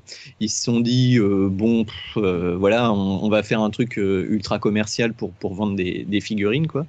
Et, euh, et ça se sent quoi. Il y a, y, a, la musique de Robocop qui part toutes les deux secondes euh, dès qu'il apparaît. C'est un espèce de super héros qui fait des trucs euh, qu'un enfant pourrait imaginer. Genre la scène que tu décrivais tout à l'heure, Mikado, euh, où genre il explose le toit de sa voiture pour passer la tête par la voiture et pour tuer les méchants. C'est un truc qu'un gosse de 6 ans pourrait penser en se disant ouais c'est trop cool et tout, mais euh, dans un film euh, ouais ça fait triper les enfants quoi. euh, voilà. Et mais par contre moi j'ai quand même une certaine alors c'est peut-être parce que donc je l'ai regardé quoi pareil que vous je me suis ennuyé ennuyé ennuyé et je trouve que quand même les dix derniers pourcents du film dès qu'il colle le réacteur dorsal sur Robocop j'ai trouvé qu'il y avait un côté euh, bah, là on peut enfin ça pourrait faire entrer Robocop 3 dans la catégorie des nanars, quoi. À regarder avec des potes et des bières. euh, Enfin voilà, il y a Robocop Ouais, avec un, un, un, de bières, truc alors, qui hein. vole. Euh, à la fin, il y a quand même euh, dans la base des méchants. Je sais pas si vous avez noté, il, il- il note quand même le, ch- le chef des Riab. Il, il- explique quand même que les deux ninja robots, ils sont reliés à des bombes nucléaires. Donc on se demande pourquoi déjà. pour Et ça fait, ça fait exploser une pièce. Et, Ouais. et, et non, non, Ça il va le dit exploser 15 texto. km à la ronde ou 2 Ouais, ça, ça va Ouais. exploser 20 km à la ronde. Ouais. Et, ça Et il emmène les filles en le jetpack. Voilà. Ouais. Et, et ça, c'est c'est- c'est- c'est- c'est complètement. Enfin, voilà, c'est. Enfin, tu te dis, mais les, les, qu'est-ce qu'ils ont pensé, les Ah, scénaristes Frank Miller, Et merci, je pense, et, et je pense, ouais, très honnêtement, hein, je pense qu'on avait un doute sur Robocop 2, mais je pense que Frank Miller, il a peut-être un peu déconné sur Robocop fallait payer 3, les impôts quoi. Mais, alors, et, voilà. Et s'il y a quand même un dernier aspect du film euh, qui fait que c'est un, ah, pour moi, euh, il a le Le film. potentiel nanar, c'est que euh, le l'acteur qui joue le président de l'OCP, quoi. Ah Euh, ouais. C'est Rip Torn, il est génial. C'est un, c'est le mec qui jouait euh, le chef dans Men in Black 1 et 2, pas dans le 3 parce qu'il est mort. Taggart Euh, Non Z. Non, le, le grand chef. Dans Ah oui, exact. Men oui, in Black. pardon, oui, oui. Et c'est un acteur de série Z, hein. c'est clairement ah oui, un acteur exact. de Oui, série oui, Z. Men in Black, oui, pardon. Et, euh, et il est et, et, et, et vraiment il joue en fait c'est voilà il sait que l'OCP est en train de crever il sait qu'il enfin voilà il et, et il se barre en fait à la fin il démissionne il, se- il en a plus rien à, à secouer. Et je trouve que c'est vraiment à l'image de ce film quoi. C'est-à-dire qu'à la fin bon bah pff, ouais bon bah on va mettre un Robocop avec un jetpack et puis il va y avoir une explosion nucléaire quoi parce que c'est cool. Et voilà. Et, ça, et, et le c'est la voie de pirater est tellement, est tellement pathétique qu'il se termine aussi sur, euh, sur le plus gros cli- clicheton euh, qu'on peut voir à propos des Japonais, à savoir euh, l'honneur où euh, le, le chef de la corporation japonaise vient, vient faire des courbettes à Robocop en lui disant Ah, c'est bien, tu t'es bien battu, t'es un fier Ah guerrier. ouais, c'est nul. Ah oui oui c'est ça, quoi c'est- oui Enfin, tu sais, le, le, le mec, il a racheté l'OCP. Il a certainement investi des milliards dans l'OCP. Il avait le projet de rebâtir une ville. Il avait le pro- projet de euh, d'éradiquer la violence, machin, de foutre sa race à, Robocop. Et euh, Robocop met tout ça. Mais euh, il, est le, il kick tout ça, il fait péter la tour de l'OCP, et puis t'as le, t'as le japonais qui fait un Ah, t'es t'es bien battu, hein, t'es plus faire, t'es tout faire. Enfin, c'est n'importe quoi, n'importe quoi. Mais oui, mais c'est ça. C'est... bah alors pour les gens qui aiment bien les nanars, je leur conseille de regarder ouais, les, les 20 dernières minutes. C'est pas mal, mais faut se taper le- ce qu'il y a avant et c'est vrai que ouais. c'est c'est c'est Sachant que le, le- le, insupportable. le- le truc aussi, c'est que l'ordinateur de la petite a toujours de la batterie. Jamais elle Oui, recharge, tout ça. Il a le truc, l'ordinateur portable. c'est, ça, c'est les limitée. appareils de l'époque. hein, Ils avaient Tu le rechargeais tous les mois, c'était bon. Et, et oui, d'ailleurs, euh, le, le, le mec qui joue euh, euh, le chef de l'OCP euh, japonais, le chef de Kanemitsu, c'est Mako, et qui est un, acteur assez culte aux États-Unis. Il a joué dans Conan le Barbare, il jouait le, le magicien. Il a joué, euh, il a joué dans plein de trucs en fait. Il a joué. Conan, euh, Conan de Verhoeven d'ailleurs. Euh, oui, oui, oui. Ah si, si, si, Conan Euh, le barbare, c'est Verhoeven. Pardon, mais je suis pas sûre. La boucle est bouclée. Euh, Bon. attendez, attendez, je confonds. Non, c'est non, euh, non, c'est pas Verhoeven, pardon. C'est c'est le. Enfin, Il a joué, de- il a joué Maître Splinter aussi. Ouais, mais j'y reviendrai après pour, euh, pour que je voulais dire en fait. Je John Milius. Non, non, c'est John Milius. Bon, je pense qu'on a trop, que trop consacré de temps à ce, consacré, ce, ce- ce monument du cinéma. Euh, je, vais, je vais quand même finir juste avec une anecdote en deux secondes. Euh, moi, je me souviens que dans ma chambre, pendant des années, j'ai eu une affiche quoi, cinéma euh, de Robocop 3. J'ai jamais vu Robocop 3 parce que j'avais adoré le 2 au cinéma et je, je me disais, il me faut une affiche Robocop dans ma chambre. Et donc, pendant des années, j'ai eu l'affiche Robocop 3, j'ai jamais vu le film. Et ben maintenant que je l'ai vu, euh, j'ai j'ai honte. Tu l'as arraché. cette, euh, j'ai- mais non, mais je l'ai, j'ai- il y a très longtemps que je l'ai plus. Mais euh, ah non, je l'avais quand j'étais ado. je- j'en- je l'avais également. Moi, j'avais celle de, des vidéoclubs. Tu sais, c'était les affiches qui étaient plus en pas très larges et, et, et hautes. En, oui, en kakemono. Voilà, peut-être. Et ben, j'avais ça, moi. Ça- C'est marrant, je viens de me faire un flashback également. Et pareil, avec je le feu derrière, le truc tout, tout enflammé derrière. Ouais, avec ouais, Robocop, ouais. Bon, elle est voilà. pas trop dé... Bon, la, la, la fiche Ah non, du- elle était bien, du- mais la fiche du premier euh, reste vraiment pour moi la mieux, mais euh, bah, elle Ah était oui, avec la propre. voiture, ouais. Avec le quand Ah, il sort moi, de la bagnole. du 2 avec le reflet du, de K1 en robot euh, dans son casque, Ouais. elle est sympa. Bon, Et, enfin voilà. bon, Et donc faut- voilà. je vous conseille aussi la, la, la fiche japonaise de Robocop 3, où euh, tu vois Robocop 3 avec son bras canon et son jackpot dans le dos qui est en train de foncer vers l'écran, c'est c'est magnifique.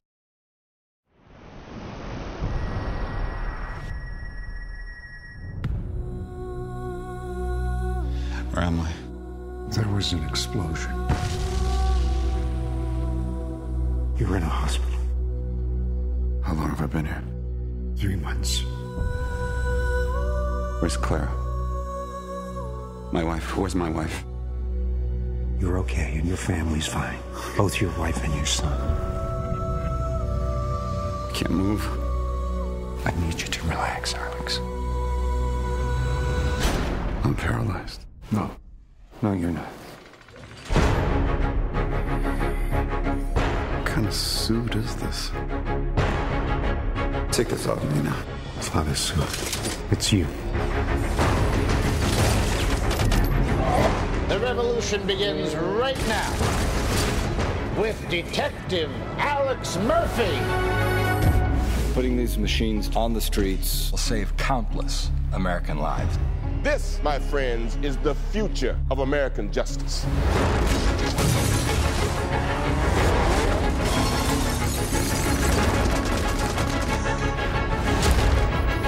Dead or alive, you're coming with me.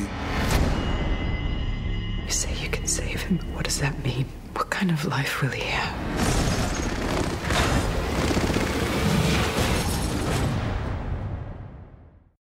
Alors, pour une, une fois ces trois films euh, bien, bien, bien évoqués, euh, on va, on va parler du, du reboot qui nous est euh, annoncé pour une sortie imminente en- donc, cette année. Euh, quelles sont donc vos attentes euh, sur, sur ce reboot, Charlotte, par exemple Euh, alors moi j'ai regardé justement vite fait euh, entre deux révisions euh, les bandes annonces forcément du, enfin la bande annonce du nouveau Robocop et j'avoue que j'attends quand même le film. je pense que je vais aller le voir parce que ben euh, Elle aime bien les tenues moulantes. déjà noir moulante, le côté Batman tout ça ça me et euh, bon voilà le film c'est vrai que ça pète dans tous les sens on a un Robocop vachement plus dynamique vachement plus enfin c'est moi le genre de film que j'aime bien voir au cinéma déjà donc c'est facile et comme j'ai pas trop aimé je suis désolée même pas le premier Robocop qui me laisse toujours cette sensation de de d'enfance difficile. Euh, j'ai pas une euh, voilà, j'attends pas euh, qu'on relève le défi ni de, du scénario, ni des personnages, ni de rien du tout. Je voilà, j'ai envie vraiment de faire abstraction de tout ça et de partir sur un nouveau film. Et l'esthétisme du film, enfin l'esthétique du film, pardon, m'attire, euh, m'attire, m'attire plutôt quoi. Donc euh, on en reparlera sans doute la prochaine fois, mais moi je voilà, je suis pressée. Ok. Bon, bah, écoute, euh, merci Charlotte. euh. Bon, et toi, Imraj, alors, qu'est-ce que tu en attends de ce euh, reboot de Robocop? Bah à la base, euh, quand il a été annoncé, je l'attendais pas particulièrement. Depuis le revisionnage des films, je me dis ça peut être intéressant de le regarder. Maintenant, euh, voilà une des premières choses que j'ai dit euh, au début du podcast, c'est pour moi Robocop c'est un tank. Et là, ça a plus l'air d'être le cas du tout. Voilà. Euh, le design, euh, j'avoue que j'ai un petit peu. Alors, il, c'est pas qu'il est moche, hein, c'est plutôt bien fait et tout, c'est assez actuel. Mais je trouve qu'il est assez lointain du design original. Ouais, du bleu, c'est kitsch, mais ils auraient au moins pu avoir une couleur métal pour son armure. Euh, ce qui caractérise la vision de Robocop, c'est cette espèce de, de fente euh, euh, rectangulaire euh, qui part d'une tempe à l'autre avec euh, ses yeux derrière. Voilà, donc là on a une espèce de sourire à la Joker au niveau des yeux qui est tout rouge. Donc voilà, en fait, il y a, il y a beaucoup de, il y y a eu un parti pris au niveau de l'armure qui ressemble en plus plus à une armure, enfin comment dire, une combinaison qu'un corps, parce que Robocop c'est un corps de robot qu'il a, voilà. Donc là, on, a l'impression d'un mec dans une armure. Je sais pas, c'est moins euh, moins impressionnant. Et puis euh, voilà, j'ai vu une photo aussi sans, le masque où euh, bah il y a pas cet effet peau tirée, même si c'est dégoûtant, même si c'est choquant. Voilà, on a moins la sensation que c'est une machine. Et, et et puis voilà, je pense que ça va être un petit peu décevant. Je m'attends pas à voir un grand film. Maintenant, j'irai le voir très certainement avec beaucoup de plaisir. Ok, bah merci Imraj. Euh, et toi, Mika, alors? Bah moi, euh, je, rejoins un petit peu Charlotte. euh, J'attendais rien parce que Robocop, Robocop, euh, film culte, film culte. Et j'avoue que la bande-annonce, euh, en plus la bande-annonce française, c'est Samuel Jackson qui vend le produit. Avec la voix française de, Samuel Jackson. Et euh, franchement, il m'a donné vachement envie. Mais euh, je rejoins un petit peu Imrage. Moi, ce que j'aimais bien dans Robocop, c'est le côté tank, vraiment euh, artillerie lourde, machine lourde. Et là, euh, il fait peut-être un poil trop ninja et je sais pas. Ça me, je suis partagé entre l'excitation d'aller voir un film Robocop au cinéma et, euh, peut-être la déception de, de plus voir le Robocop que j'affectionnais en tout cas de Robocop 1. Voilà. Ouais, ouais, bah je, je partage cet avis, effectivement. Moi, j'ai. Ça m'a redonné un peu le goût en revoyant les, les films là, effectivement, de me remettre dans l'ambiance Robocop. Mais euh, quand on voit la, le visage de l'acteur euh, qui fait un peu trop du coup humain à mon goût, je sais pas, c'est. Il n'y a pas, ça, comme y a- disait Imraj, il n'y a pas le côté euh, peau tirée et reconstruction de quelqu'un à partir d'une base. euh, On enfin, dirait qu'il a euh, juste une combinaison à une latex. cagoule, quoi, à la limite, c'est bizarre. ouais, Vous, vous voyez un petit peu, bah, je vais faire plaisir à Charlotte en disant ça, mais euh, son armure, on dirait un petit peu l'armure qu'il y a dans le manga euh, Gantz. Je sais pas si vous connaissez. Ah oui, exact. Ouais. Oui, oui, oui. Ah oui, oui. Et, et en fait, euh, c'est ça qu'aime bien Charlotte. hein. Mais Mm. euh, ouais, du coup, on, on dirait vraiment, enfin, on, on ressent vraiment qu'il y a une, une combinaison en, en latex par-dessus le personnage. Et c'est moi. Bref, je sais- je sais je sais pas si je vais aller le voir, on va être très honnête. Ah moi aussi, moi je vais y aller, hein, clairement. Moi, j'ai- j'irai le voir. Ouais, moi, ouais. Moi, j'irai le voir. Et puis, euh, moi, je trouve que la bande-annonce. Enfin, déjà, ça peut pas être pire que le 2 et le 3. Euh, ou alors, ça va vraiment être très très mauvais. Ça pourrait devenir tellement mauvais que ça en devient marrant. Donc, euh, bon, quelque part, euh, on, est peut être que gagnant en fait en allant voir ce film. Et je trouve que, euh, on va dire, le, truc qui est assez fidèle au premier, si on suit la bande-annonce, bien sûr. Bande-annonce ne rend pas les coups, comme on dit. Mais c'est qu'il y a, en fait, ce qui, faisait assez peur pour moi sur, le, sur un reboot actuel de Robocop, c'est que, en fait, le futur décrit par Robocop 1, on, on y est presque, en fait. Enfin, on y est, en fait. Euh, euh, des, des polices privées, on en a. euh, des villes qu'on. La crise, on l'a. La crise, on l'a. Enfin, voilà, quoi. Et du coup, euh, ils, enfin, ils peuvent pas refaire la même chose parce que c'est pas enfin voilà oui enfin ce qui était choquant euh, au niveau enfin ce qui était choquant enfin, le, le- le discours euh, qui était dans les années 80 euh, n'aurait plus le même impact maintenant, on va dire. Et euh, je trouve que bah, justement dans la bande-annonce, il y a quelques phrases qui ont été dites, qui, qui sont dites en filigrane et qui euh, posent le problème en fait euh, de, en gros, Robocop, on lui donne des cibles. Il a des informations sur les gens qu'il voit. Il sait que un tel c'est un criminel, un tel c'est un citoyen normal. Google Glass. Ouais, un peu des Google Glass. Facebook. Et du coup, euh, en fait, en gros, il se fie à des informations d'un réseau extérieur. Et je pense que, bon, alors après, je sais pas, hein, je l'ai pas vu le film, mais je pense qu'il va y avoir une réflexion là-dessus, dans le sens où, euh, bah, en fait, Robocop, euh, il s'auto-déshumanise en fiant ses, je sais pas, son instinct de flic ou euh, son jugement personnel par les informations qu'on lui envoie par euh, son, son espèce de Google Class. Et je pense que peut y avoir une critique un peu justement de, on fait trop confiance aux informations qu'on va avoir sur Internet, sur euh, euh, le profil des gens, machin. Et je pense qu'il y a peut-être une piste de réflexion que j'ai cru sentir là-dedans. Après, peut-être que je me plante complètement. Ils sont passés. Enfin, là, c'est un juste bon une phrase dans le truc et euh, le machin, ça va être Super Ninja Robot contre contre des des, des squats de l'espace, quoi. Mais euh, je pense qu'il y a quand même du potentiel. Ah, sachant Voilà. que la, la- seule et unique vraie question, c'est est-ce que c'est Frank Miller au scénario? Voilà. non mais euh, c'est vrai qu'aujourd'hui on n'arrive pas à envisager un film d'action où euh, euh, autrement que euh, qu'avec un, un héros qui saute partout, qui fait des sauts périlleux, des esquives, des machins. Et, et c'est vrai qu'à l'époque tu, tu prends euh, tu prends un, un Terminator ou un ou un Robocop, ils prenaient le temps de faire les massacres. Tu vois, ils allaient tout doucement dans le truc, ils avançaient, ils défonçaient tout, il y avait des explosions. Aujourd'hui, les mecs, ils, font, ils doivent faire des pirouettes, des, des sauts périlleux, éviter des balles et Ouais, tout. c'est ouais, c'est les- un peu l'effet Matrix. mais- Ouais, On a perdu l'artisanat du massacre. T'as raison, ouais. Non, mais c'est vrai. Ça fut le plaisir je- du travail bien fait. Non, Je vote un retour aux sources euh, et, et des choses à l'ancienne. Ok. Bon. Eh ben, écoutez, euh, on en reparlera certainement dans, dans Oh, c'est sûr. notre future émission. Alors Charlotte, est-ce que tu, euh, bah, tu, tu vas nous parler plus, plus précisément des, des jouets et produits dérivés autour de cette euh, licence Robocop? Euh, alors, petit jouet Robocop. Alors, j'ai pas trouvé grand chose de bien, bien euh, sensationnel.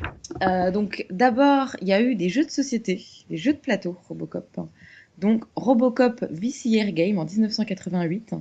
Euh, c'était bon, un jeu de plateau. Le but du jeu, c'était le. Enfin, en gros, c'est le, le premier à faire quatre arrestations et retourner au commissariat de police. Donc, très intéressant, évidemment.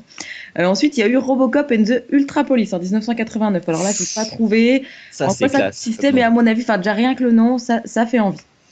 Voilà, voilà du côté des jeux.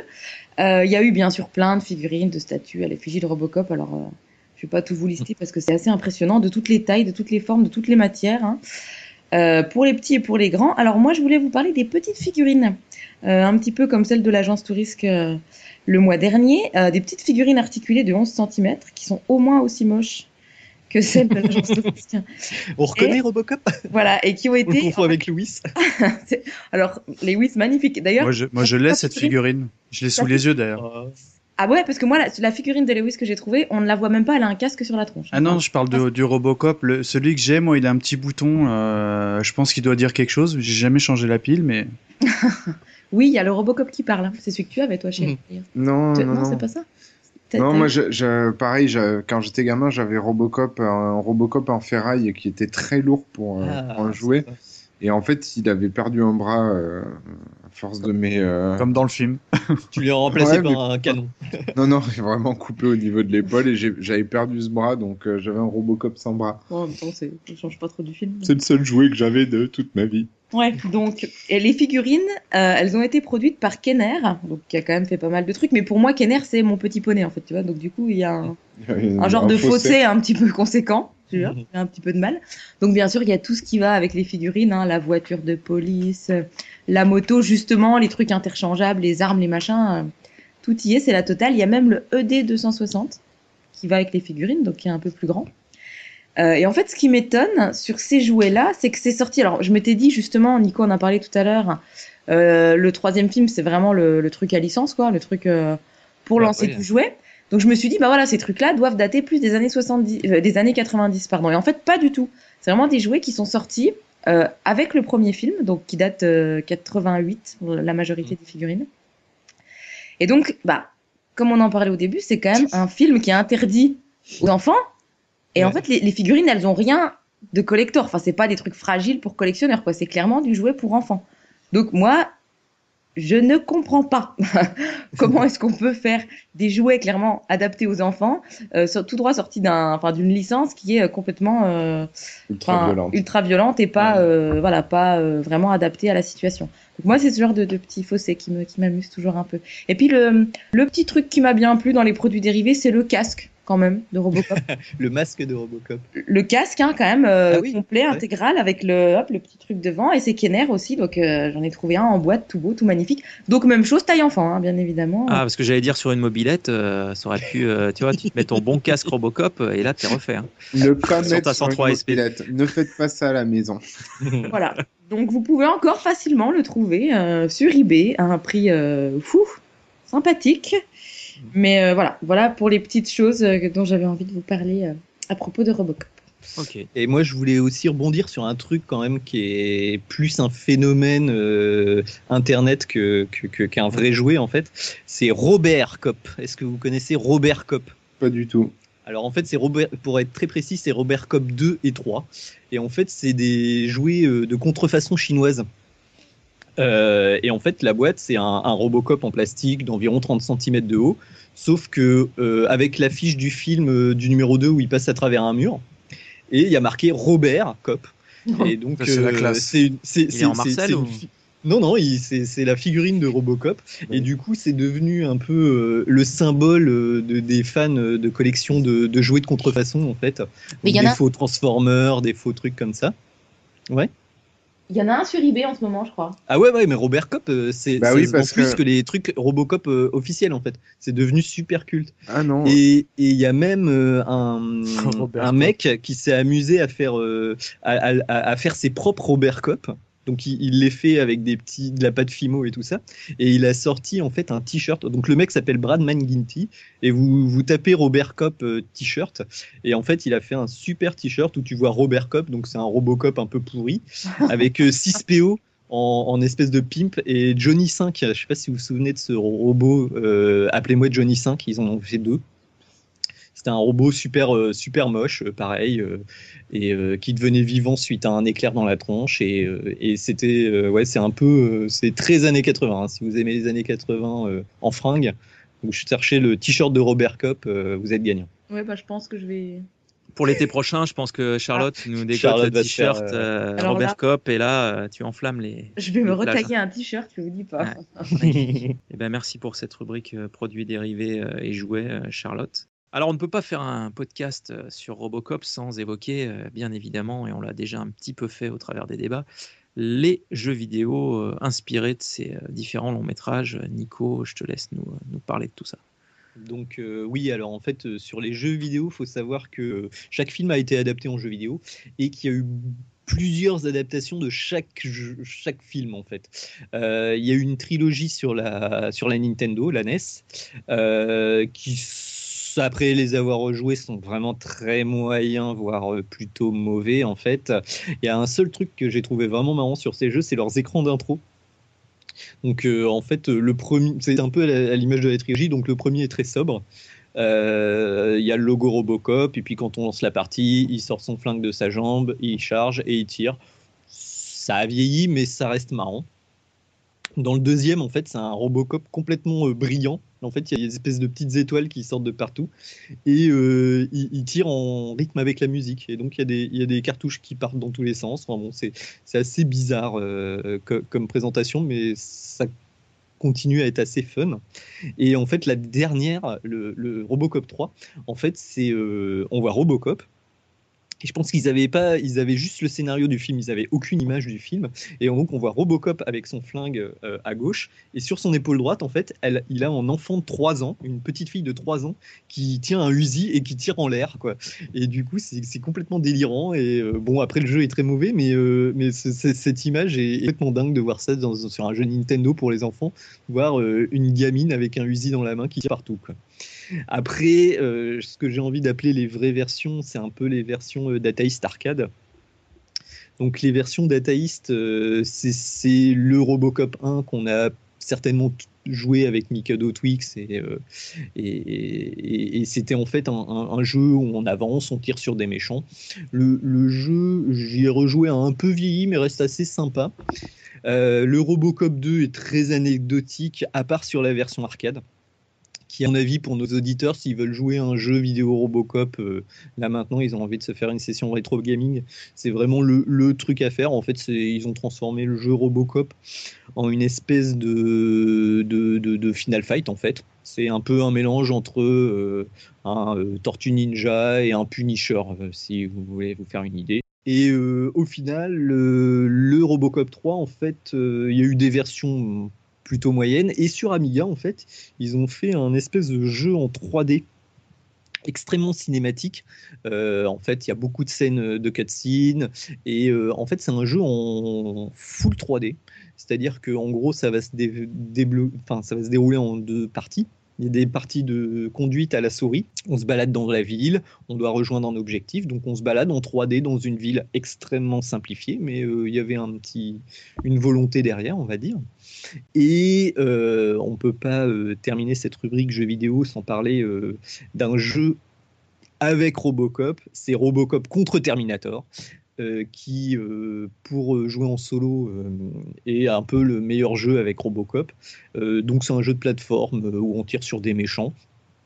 Et surtout avec une histoire complètement folle aussi, où en gros, sans trop spoiler, Robocop en fait est à la, à la, source des Terminator.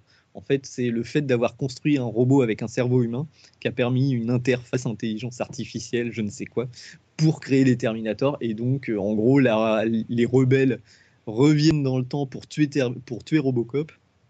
Les Terminators essaient d'empêcher les mutants de, enfin les euh, rebelles de tuer Robocop et en fait Robocop se rend compte que les Terminators c'est mal et va aller buter les, re- les Terminators dans le futur. Euh, bah écoute Nico, merci pour cette rubrique jeux Je vidéo prie. euh, sur Robocop. Bon alors on va basculer sur la, la traditionnelle rubrique euh, DVD Blu-ray d'Imrage euh, à propos de la, la licence Robocop euh, tout de suite. Alors, euh, déjà, je vais porter mon jugement euh, sur euh, le coffret collector, donc qui regroupe les trois films. Euh, on a un coffret qui est d'assez bonne facture, qui contient trois DVD, un pour chaque film, et qui possède un petit livret euh, en complément.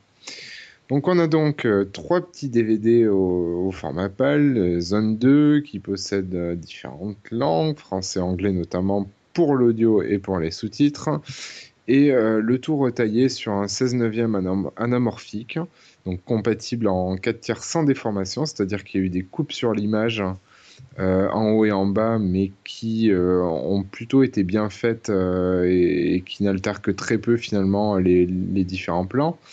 Et on a du stéréo pour l'audio, ce qui est une bonne chose et ce qui n'est pas toujours le cas sur les films de l'époque. Voilà. Concernant la, qualité d'image et du son, euh, on a un traitement légèrement inégal selon les films, probablement dû euh, au matériel de l'époque. Donc, concernant Robocop 1, euh, je crois que Mikado Twix, c'était pas forcément de mon avis, mais moi personnellement, je trouve que la qualité d'image du DVD Robocop 1 est honorable. Ce qui pique, c'est les effets spéciaux, le matériel d'époque, etc. Mais globalement, on a un beau respect du, du, du, film original. Euh, on a quand même, comme je l'ai dit, une coupe euh, pour faire un joli 16 neuvième qui pète bien.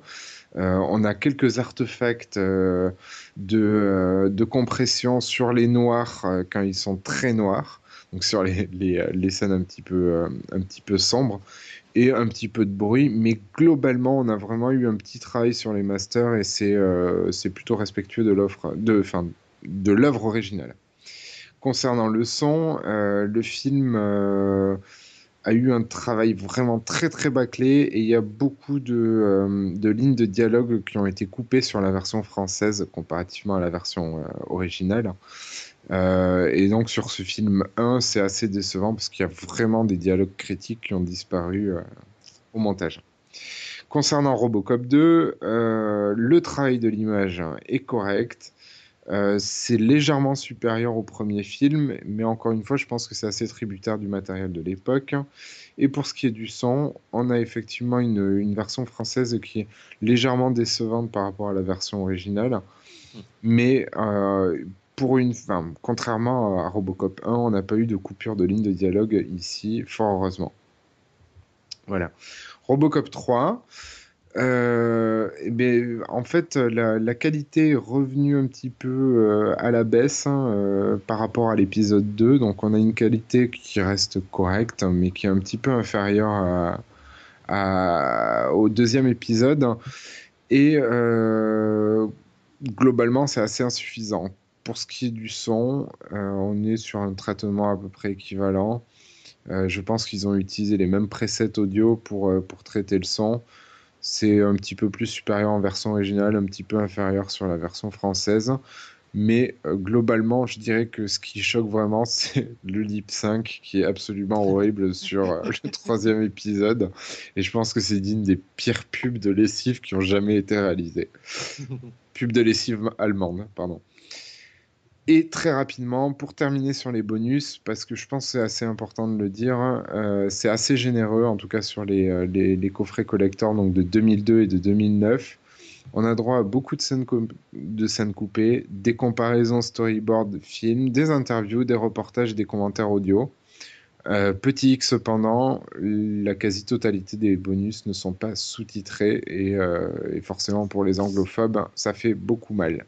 Voilà. Et donc pour terminer, à l'occasion de la sortie du reboot, euh, on a droit à l'arrivée d'un Blu-ray prochainement, voilà un Blu-ray 4K qui visiblement d'après les premiers retours, donc moi j'ai pas eu l'occasion encore de, mettre la main dessus, mais d'après les premiers retours, on a une qualité d'image euh, assez exceptionnelle. Et euh, théoriquement, si je dis pas de bêtises, euh, quelques petits bonus en plus qui, qui, feraient peut-être du bien. Peut-être on pourrait espérer des sous-titres là-dessus. Voilà. Walou walou. Ok, ben merci Imraj pour, pour cette rubrique DVD. Euh, on va passer à la sempiternelle rubrique euh, anecdote de Mikado Twix. Je t'en prie, Mika, fais-toi Ah, plaisir. Là, ça va être un petit peu court parce que euh, on, on les a pratiquement toutes évoquées en émission. Alors, Peter Weller, en fait, avait euh, un costume quand même qui, qui pesait euh, la bagatelle de 12 kilos. Euh, qu'il a eu beaucoup de mal euh, au début à entre guillemets à apprivoiser, mais ça on en a déjà parlé. Mais surtout, ce qu'on dit pas, c'est que le film a été tourné, donc on l'a dit à, Dallas, en plein été, donc c'est quand même le sud des États-Unis. Et euh, il transpirait tellement, il perdait tellement d'eau qu'il pouvait perdre jusqu'à 1 à 2 litres d'eau par jour, quoi, en transpiration. C'est pour ça qu'il a les joues si creusées en fait. Il y a peut-être un peu de ça, quoi. Donc, euh, rapidement, on a dit que le film était tourné à Dallas, mais euh, le second a été tourné à Houston et euh, le troisième a été tourné à Atlanta. Tout ça pour, euh, pour euh, des questions euh, d'architecture et peut-être euh, également de, de budget. Euh, L'ancien président. chercher les, dé- les dernières cimenteries. euh. Il y a un peu de ça, ouais. Le- le- L'ancien président euh, Richard des États-Unis, Richard Nixon, bah, était en fait engagé pour promouvoir euh, la sortie euh, cassette du, du premier Robocop. Non. Ouais. Et j'ai- ça, j'ai trouvé ça extraordinaire. C'est énorme.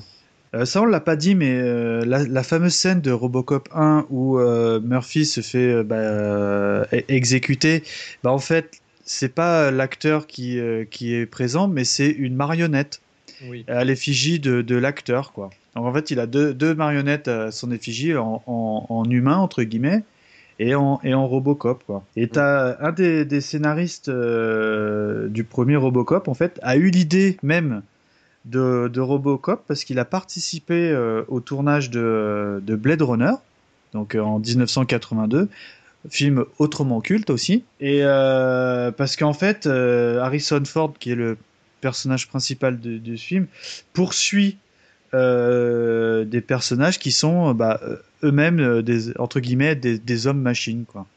Les réplicants. Voilà, les réplicants.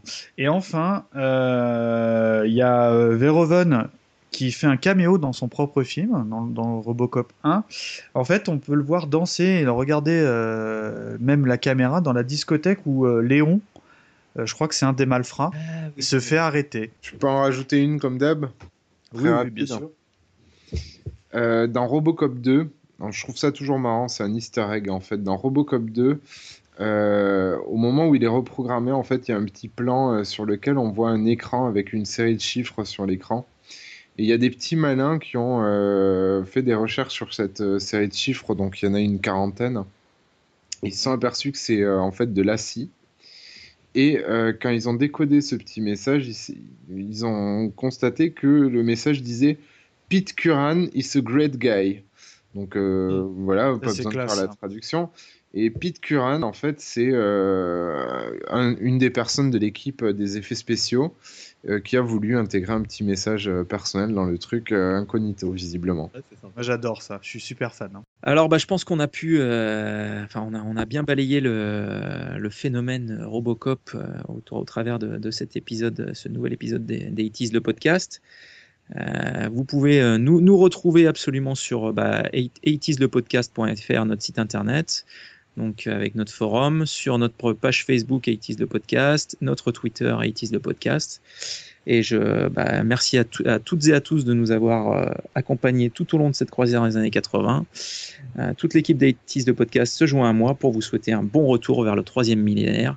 Envoyez-nous des messages sur Minitel avec votre Minitel 2 sur le 3615 Aitis de podcast, n'hésitez pas. Et on se quitte sur la musique emblématique de Robocop, à savoir bien évidemment la marche de Robocop. Salut Ciao. Bonne nuit.